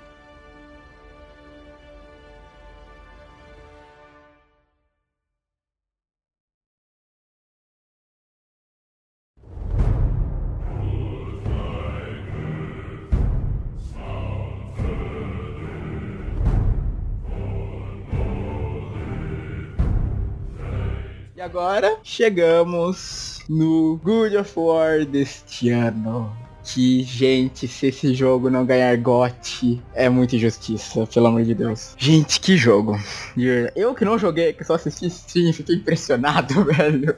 Que jogo. Impressionante. O novo God of War, que só tem o nome de God of War, um nome igual ao primeiro, saiu dia 20 de abril desse ano e foi exclusivo só pro Playstation 4. Assim, com todos os jogos. Esse ano... 2018. Esse ano 2018, porque estamos gravando isso em 2018. Você pode ouvir, não sei, muitos anos depois. 2022. Se você estiver nos ouvindo em 2022, parabéns. Ele se passa logo depois do God of War 3. Sendo. Não logo depois. Rola um, um, tempo, assim, que o Kratos volta dos mortos. Ele. O próprio diretor, nos vários vídeos que foram saindo antes do jogo, antes do jogo ser lançado, um pouco do lore e tal, o diretor ele comentou que depois que o Kratos ressuscita, ele quis passar um tempo sozinho, sabe? Tipo, pensando em tudo que ele fez, tudo que ele causou, sabe? Ele não, ele não tinha mais um motivo de vida. Porque o motivo de vida dele sempre foi vingança. Em todos os jogos. Eu preciso me vingar por isso, preciso me vingar por aquilo, preciso me vingar. Sabe? Era sempre vingança contra alguém, alguma coisa, matar meu cachorro. Não, isso é John Wick. eu sei. Ele sempre queria vingança. Mas todos os motivos de vingança dele estavam mortos. A única pessoa que agora ele não confiava muito era a Atena. Mas a Atena já estava morta no espírito. Ele não podia fazer mais nada contra ela. Então, sabe, pra que, que ele ia viver? Daí, depois desse período, ele viajando, ele chega na Eslovênia, que é onde se passa o jogo, conhece uma guerreira chamada Fei, é Fei o nome dela, e acaba criando uma vida lá. Constrói uma casinha no meio da floresta e cria uma família. Ele tem um filho chamado Atreus. E a trama do jogo começa com a morte da Fei. Ela morre, é cremada, e como último pedido, ela pede pro Kratos e o Atreus jogarem a cinza dela do ponto mais alto dos nove reinos. Nossa, a mãe é muito filha da puta, velho. já veio ódio. Não, mano, vai se ferrar, velho. Vai morrer o cara vai pedir uma coisa dessa pra pessoa. Tem que ir lá no. Uma coisa dessa não se pede. Vai ter que ir lá no. Lá no último mundo, no ponto mais alto. Mas tem um porquê. Tem um porquê. Então, o, no, logo no começo, você. Você, cara, você nota que assim, mudou tudo. Mudou. O Kratos é um Kratos totalmente diferente. Você nota pelo jeito dele. Ele não é mais aquele cara raivoso, ah, gritando, cara ah, só quero matar, Destruindo não. tudo. Não, cara, ele tá mega calmo. Ele levando o filho dele pra caçar é muito da hora dele quando ele tá ensinando o garoto lá. Usar o arco flecha, tipo, puxa com calma, espera o momento certo. Sabe, tipo, caraca, isso é o mesmo Kratos que a gente viu massacrando todo um panteão olímpico, sabe? O panteão olímpico. Panteão grego. Olímpico, todos atletas. Aí, tem toda essa parte, você... Você nota que o filho do Kratos, ele... É uma criança, né? É uma criança. Ele ainda tem muito que aprender, principalmente depois depois da luta contra o. Ah, que qual é o daquele? Ele é um troll, é um troll que eles enfrentam. O moleque fica lá esfaqueando o cadáver do troll. Daí o Kratos fala, para garoto, se, é, se controla, se controla. Daí ele fala. É, porque, tipo, isso, essa primeira missão que você tem com eles é meio que o Kratos testando ele pra ver se ele já tava pronto pra sair em viagem, sabe? Pra fazer isso. E ele tava? Não, ele percebe que não, que o garoto ainda não consegue lidar muito bem com raiva. Tanto que quando eles voltam pra casa, ele faz. É, uma brincadeira, é tipo pra testar o garoto, que ele coloca essas mãos na frente e fala pra ele so dar um soco na, mão, na palma da mão dele. Daí ele tenta socar, e o Kratos vai desviar a mão dele. Tipo, ele pega a outra mão dele e desvia o soco. Aí fala, de novo. Ele tenta desvia o soco de novo. Aí ele fica mega furioso e vai pra cima do Kratos, o Kratos mobiliza ele e fala, você precisa aprender a controlar sua raiva. Você não pode deixar a raiva te controlar. Aí nessa hora, vem um som de dragão por cima da casa, começa a tremer tudo. Kratos manda o garoto se esconder. Aí quando ele vai ver quem é, um cara que parece ter saído de Vikings, da série todo tatuado de runa, tipo, várias runas assim, tatuadas no peito e tal, barbudão, tipo. Você nota que o cara já não é normal porque tá aquele clima mega gelado, sabe? Do norte da Europa. E ele tá só de calça, sabe? Tudo bem que o Kratos tá só de calça também, mas é o Kratos, né? Tem o cara de sangue. Ele andava com uma tanguinha. Não, não, ele andava ele de calça. Com... Não, ele tá de calça. São calças. Ah, não, não é calça não, é tipo um kilt, verdade. O Kratos tá de kilt. Aí o cara fica falando, ah, o que, que você esconde aí nessa casa? Não, não, verdade, antes disso, ele meio que. Não. Deixa entender que ele já sabe que é o Kratos, porque quando ele olha pro Kratos e fala, hum, pensei que você era maior. Aí ele fala, ah, o que, que você tá escondendo nessa casa? O Kratos fala, não, não tô escondendo nada, vai embora. Ele fica tentando evitar o cara todo instante. Aí na hora o cara pega ele, quando o Kratos ia virar assim pra entrar, ele pega o Kratos, vira e dá um soco nele. Aí fala, ah, vai, você não vai revidar? Fica provocando o Kratos. Ele começa a socar o Kratos, o Kratos pega a mão dele assim e joga ele longe. Aí na hora que o Kratos vai entrar, ele vai falar, finalmente você agiu, dá um soco nele, faz o Kratos voar por cima da casa. Aí começa a briga. Nesse primeiro instante você ainda não sabe quem é esse cara, tanto que na barra de vida dos chefes, é da hora que os chefes desse jogo o nome deles é o nome, tipo, meio que na língua de lá, tipo, da Eslovênia mesmo. Acho que ele é o, esse boss é o único que aparece com o nome em inglês. Como que tá o nome dele? O Estranho, ou The Stranger, se já jogando em inglês. Mas os outros aparece tipo o nome meio esloveno, acho que é esloveno deles. Eu não sei se é, acho que é o nome original das, tipo, das criaturas, sabe? Acho que só os, é, só os NPCs que mostram os nomes, tipo ele, os filhos do Thor, deixa eu ver... Ah, tô vendo aqui agora. É verdade, só eles. É, os, os outros inimigos são mais criaturas que você vai enfrentando. Aí depois dessa mega luta que o cara, ele fala que não sente dor, Tipo, você baixa a barra de vida dele, volta, ele recupera todos os ferimentos. Aí você já nota que não é humano. Você vê o Kratos usando a, aquele modo de fúria, que nesse jogo é chamado de Spartan Range, que quando ele entra nesse modo ele luta com a, ele não usa nenhuma arma, ele só soca com as mãos dele. Ah, e vale lembrar que a arma que ele usa nesse jogo, o machado, era da esposa dele. O machado que ele usa. Que é aquele machado que, na época, muita gente pensou que era, tipo, ah, é a arma do Thor e tal, porque ele jogava o machado e voltava pra mão.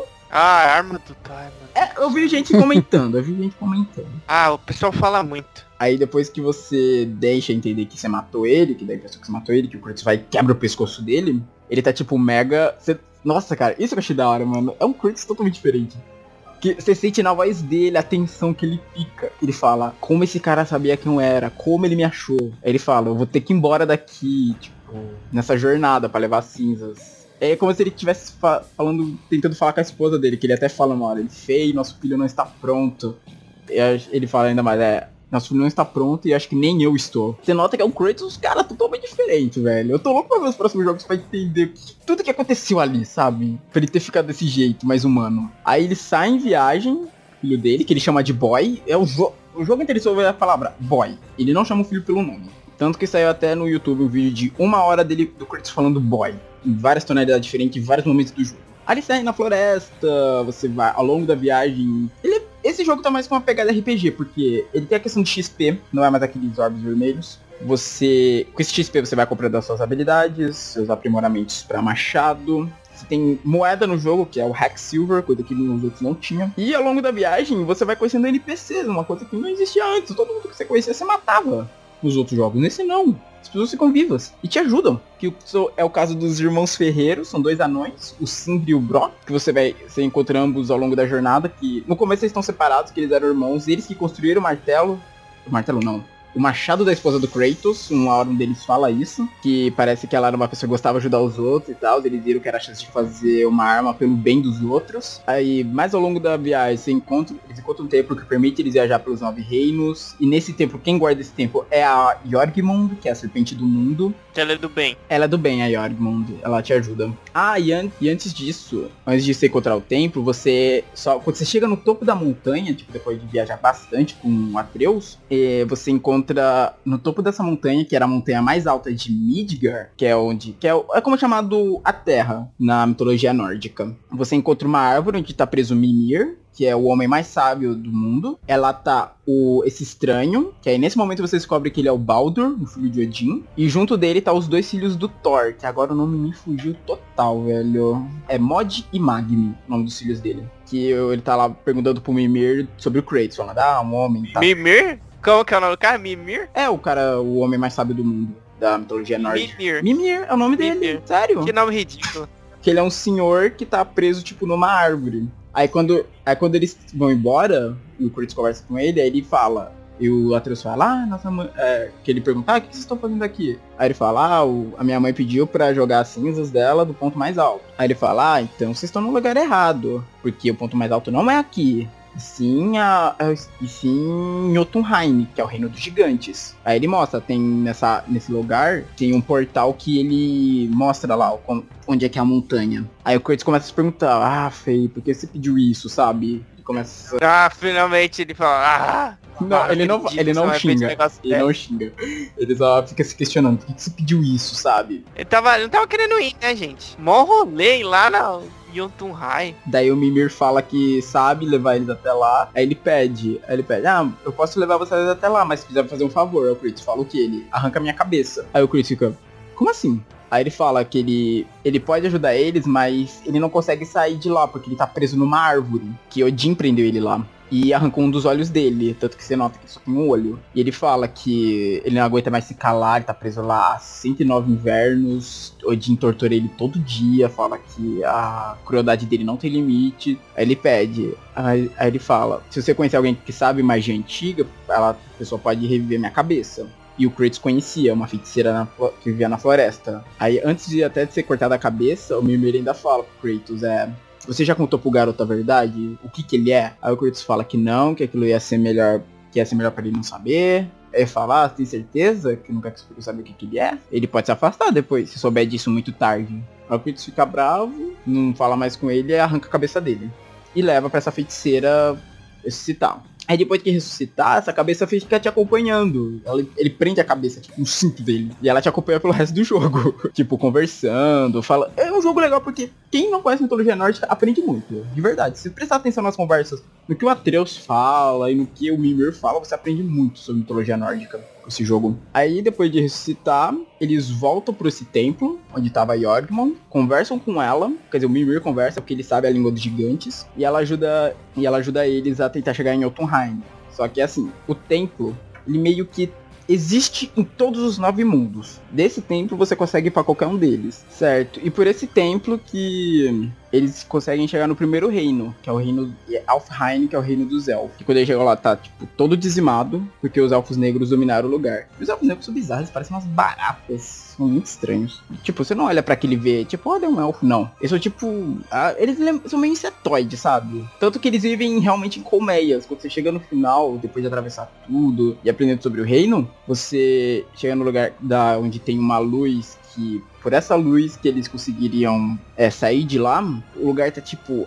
Tá infestado deles, sabe? Parece uma colmeia gigante. Eles estão tipo pelas paredes assim. É bizarro. E aí você consegue matar todo o enxame. E no final você consegue matar o líder deles. Ah, e depois disso eles lutam com os filhos do Thor, o Mod e o Magni que estavam viajando com, com o Baldur. Aí o Kratos consegue matar o Magni, mas o Mod foge. É engraçado essa luta que o... Eu não lembro, não sei qual dos dois, acho que é o Mod fica provocando a Atreus toda hora. Ah, sua mãe era feia. Sua mãe era cega pra ficar com um cara desse. Ah, sua mãe devia ser muito feia, olhando sua cara. Mas o Atreus é uma criança de 10 anos, então ele compra todas as provocações, fica gritando. Ah, para de falar da minha mãe. E o Kratos fica... Moleque, presta atenção!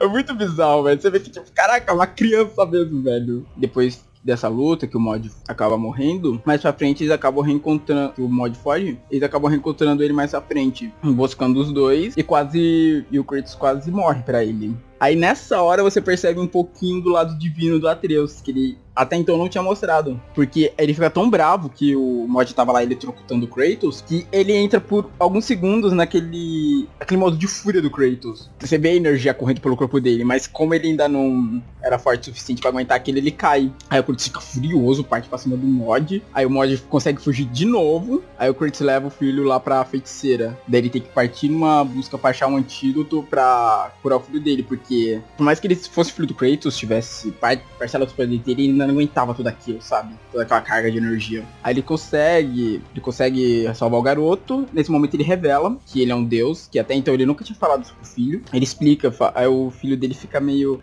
Esse é um momento meio tenso do jogo que o filho dele fica meio babaquinho. Tipo, ah, eu sou um deus, eu faço tudo, mimimi. É meio chato. Bem chato. É ele, ele fica muito babaca nessa hora. O Kratos, tipo, ele tem que dar muito puxão de orelha no garoto. Eles sobem de novo a montanha, onde tava esse portal que levaria de Jotunheim, mas o Baldur encontra eles. Aí o Kratos fala pro garoto fugir, ele não foge. A ponte é destruída e causa um meio que... E causa meio que um vórtice. Ah, não. Aí a ponte é destruída e o Baldur sequestra o Atreus. Que até então não é explicado por que, ele queria sequestrar o Atreus. Mas ele leva. Aí o Kratos corre atrás dele, sobe o Baldur, tem um dragão, vai pro dragão do Baldur, eles lutam lá, vão até aquela base o templo lá que eles usavam pra fazer as viagens. Aí dá um problema lá, que eles estão lutando, tentando mudar de reino para deixar o Baldur para trás. E eles acabam indo parar no reino de Hel, o reino dos mortos. É, os mortos sem honra, vale lembrar. Aí sabendo que nesse lugar, que é um reino todo gelado, o Kratos, o machado do Kratos não teria eficácia, ele volta na casa dele e pega as lâminas do caos de volta. Porque elas do fogo. Isso. Aí nessa hora até aparece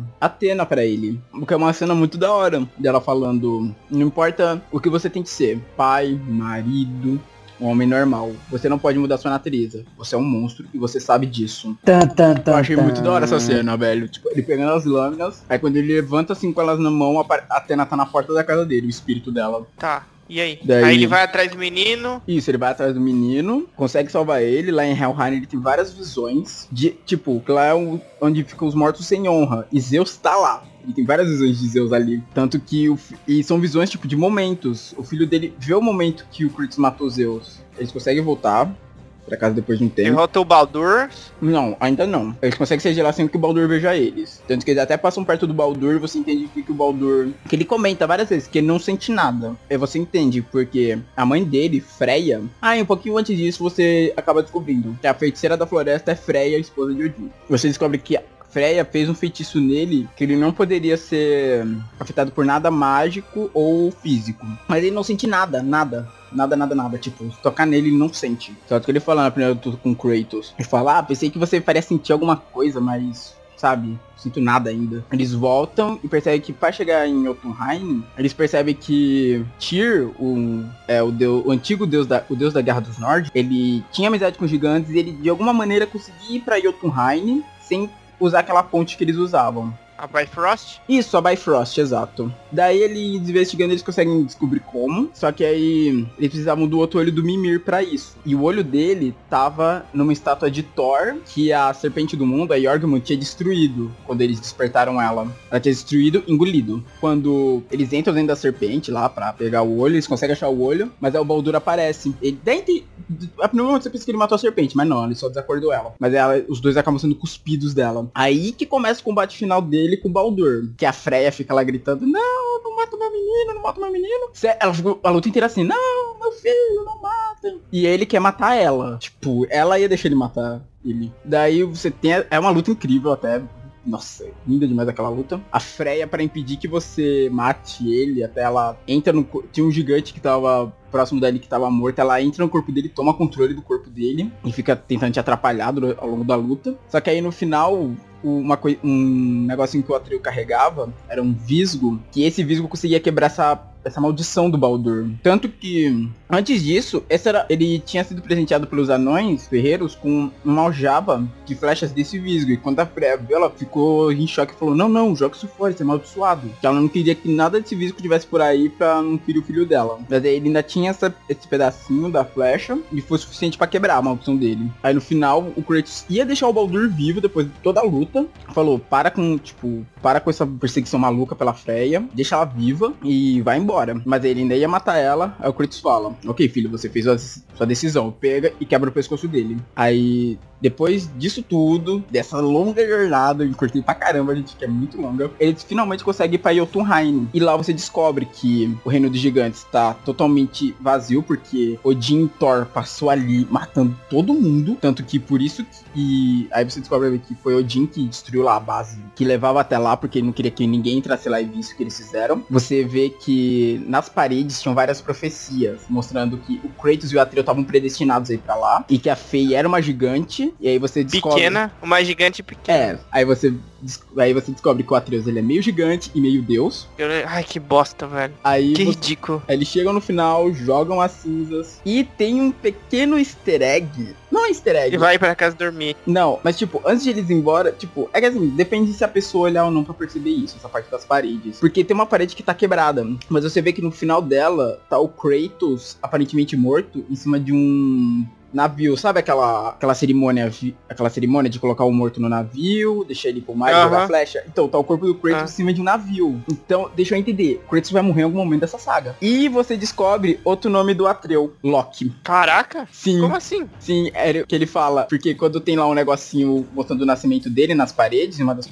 uma das coisas que estava dentro da parede, ele fala, ah, mas esse nome aqui não é o meu pai. Loki? Aí ele fala, ah, era o nome que sua mãe queria te dar. Ah, então não é o nome dele. Querendo é. Ela queria, mas não deu. Mas tem outra coisa que leva a crer que ele vai ser o Loki da mitologia. Loki é pai da serpente do mundo. E a Jorgmund reco- conhecia o garoto. Tanto que o Mimir fala. O Mimir fala assim, ah, a serpente me falou que você é familiar. Não, tá zoado, hein? Tá zoado. Tá, bem zoado essa Eu parte. quero ver uma explicação É boa pra justificar que ele é o, por que, que ele é o Loki. Filho do, do Kratos vai ser o Loki. Nossa. Que que tá acontecendo, gente? Não. Já eu fiquei bem decepcionado. Ah, sério? Vi- viajaram legal agora. Bem ridículo. Da... É, não vai... quer dizer que ele Ah, vá- o Matheus Ma- o Matheus ficou em silêncio porque ele gostou dessa. do que aconteceu. Sim, aquele silêncio que você Eu tá gostei. constrangido. Eu gostei do jogo. Ele ficou-. Não, não tô falando, o jogo deve ser legal, eu não gostei dessa parte em específico. Ah, eu gostei. Aí você ficou aí, você ficou em silêncio porque, pô, eu gostei, tu não gostaram. Ah, vocês não gostaram, que pena, né? Mas eu gostei. Daí, Tchau, tchau, tchau. daí depois de tudo, eles voltam pra casa. E vão dormir. Ah, mas antes disso, é, o Mimir diz que isso que eles fizeram é, de É reabrir. ilegal. Não. de reabrir o reino dos gigantes e tal, que era algo que o Odin não queria, teria consequências. Tipo, ele fala, eles vão vir atrás da gente, Kratos, você tem noção disso, né? Porque a Freya fica furiosa com o Baldur. Por mais que o Baldur quisesse matar ela, é, ela não queria que ele morresse. Tanto que ela fala, quando o Kratos mata ele, ela fala, ah, eu vou me vingar de vocês, os deuses ficam de vocês e tal. O que deixa crer que nas continuações vai ser os deuses indo atrás do Kratos do filho. Daí quando ele. E o Mimir diz que isso deu início ao Ragnarok. Que quando eles voltam já começou um inverno lá. E esse inverno ele diz que é o início do Ragnarok, que é um Fimbulwinter. Um inverno para acabar com todos os invernos. Seria o inverno final da Terra. Da terra não, da região, né? Isso, da É região. assim, que, é assim que funciona. É, e outra coisinha. O jogo deixou a crer que talvez, só talvez, eu não sei se eles vão fazer isso mesmo, apareçam outros deuses da guerra de outras mitologias. Porque quando eles estão mexendo nas coisas do Tyr, aparece, eles vê lá um painel que tem o símbolo do. É o símbolo tal Tyr. Aí o filho dele fala, olha, os outros símbolos são do quê? Aí você nota que são dos outros deuses da guerra. Você vê o símbolo celta, você vê o símbolo grego, você vê o símbolo chinês. Acho chinês ou japonês, que é aquele. Sabe aquele negócio do Sharingan? Aquela bolinha? Aquela Aham. bo- que parece uma vírgula? Então, aqueles três, sabe? Formando círculo. Sim. Aparece esse símbolo e aparece um símbolo egípcio. Que deixa aquele que talvez eles possam mostrar outros deuses da guerra de, de outras mitologias, como eles já estão mostrando agora com esse novo.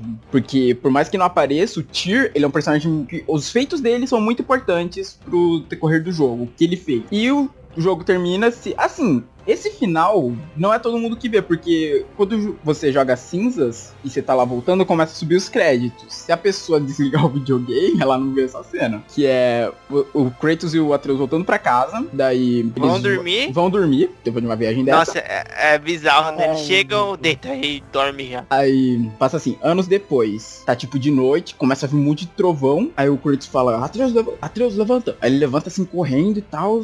Ele pega o machado, o Atreus pega o arco. Aí eles abrem essa porta, tá caindo um monte de raio perto da casa dele. Aí ele fala, aí tem um homem parado, tipo de capa, você não vê o rosto dele. Aí o Kratos grita, quem é você? Aí quando o cara não fala nada, ele só faz o seu movimento é, com a capa mostrando o martelo dele e cai um monte de raio no martelo. Aí você percebe que é Thor, tá diante deles. Aí corta, tipo, fica tudo preto. Aí ele acorda e o Atreus fala: Nossa, pai, eu tive um sonho muito estranho, pareceu real. Aí deixa entender que foi meio que uma premonição que ele teve, que o Thor vai vir atrás deles em algum momento no futuro. E o jogo termina nisso. Você pode continuar explorando porque é um RPG de mundo aberto. Então tem N coisas pra fazer ainda nele. Tipo as Valkyrias que você pode libertar elas. Ah, é um RPG de mundo aberto? É mundo aberto, Fê. Tipo, tem a história linear, mas tem várias sidequests, tem chefes, Ah, sabia esses não. chefes. É, cara, é enorme. Of War é enorme. Eu nunca acabo. Não, acaba no momento, tem que você fazer 100%. Mas acho que dos nove mundos, o único que você não explora a sério é Jotunheim, porque os gigantes já estão lá todos mortos. Tipo, você só tem acesso ao comecinho dele lá onde você joga cinzas. Mas ele, os outros mundos, você vai pra Muspelheim, você vai pra esse reino dos Elfos. Eu não, eu não sei se todos os nove estão... Ah não, tem alguns que não estão. Tem até uns mundos que quando você gira lá no negócio do templo, aparece assim, Odin, que Odin bloqueou a entrada desse mundo. Mas é um jogo grande, é um jogo bem grande. Você pode fazer final nele que depois tem trocentas sidequests pra fazer. Eu gosto de gordinhos, ele parece fofinho, eu ficaria com ele. Caraca, velho! Tô vendo aqui um quadro com o mapa da Terra-média. Meu Deus, a gente Desviamos demais.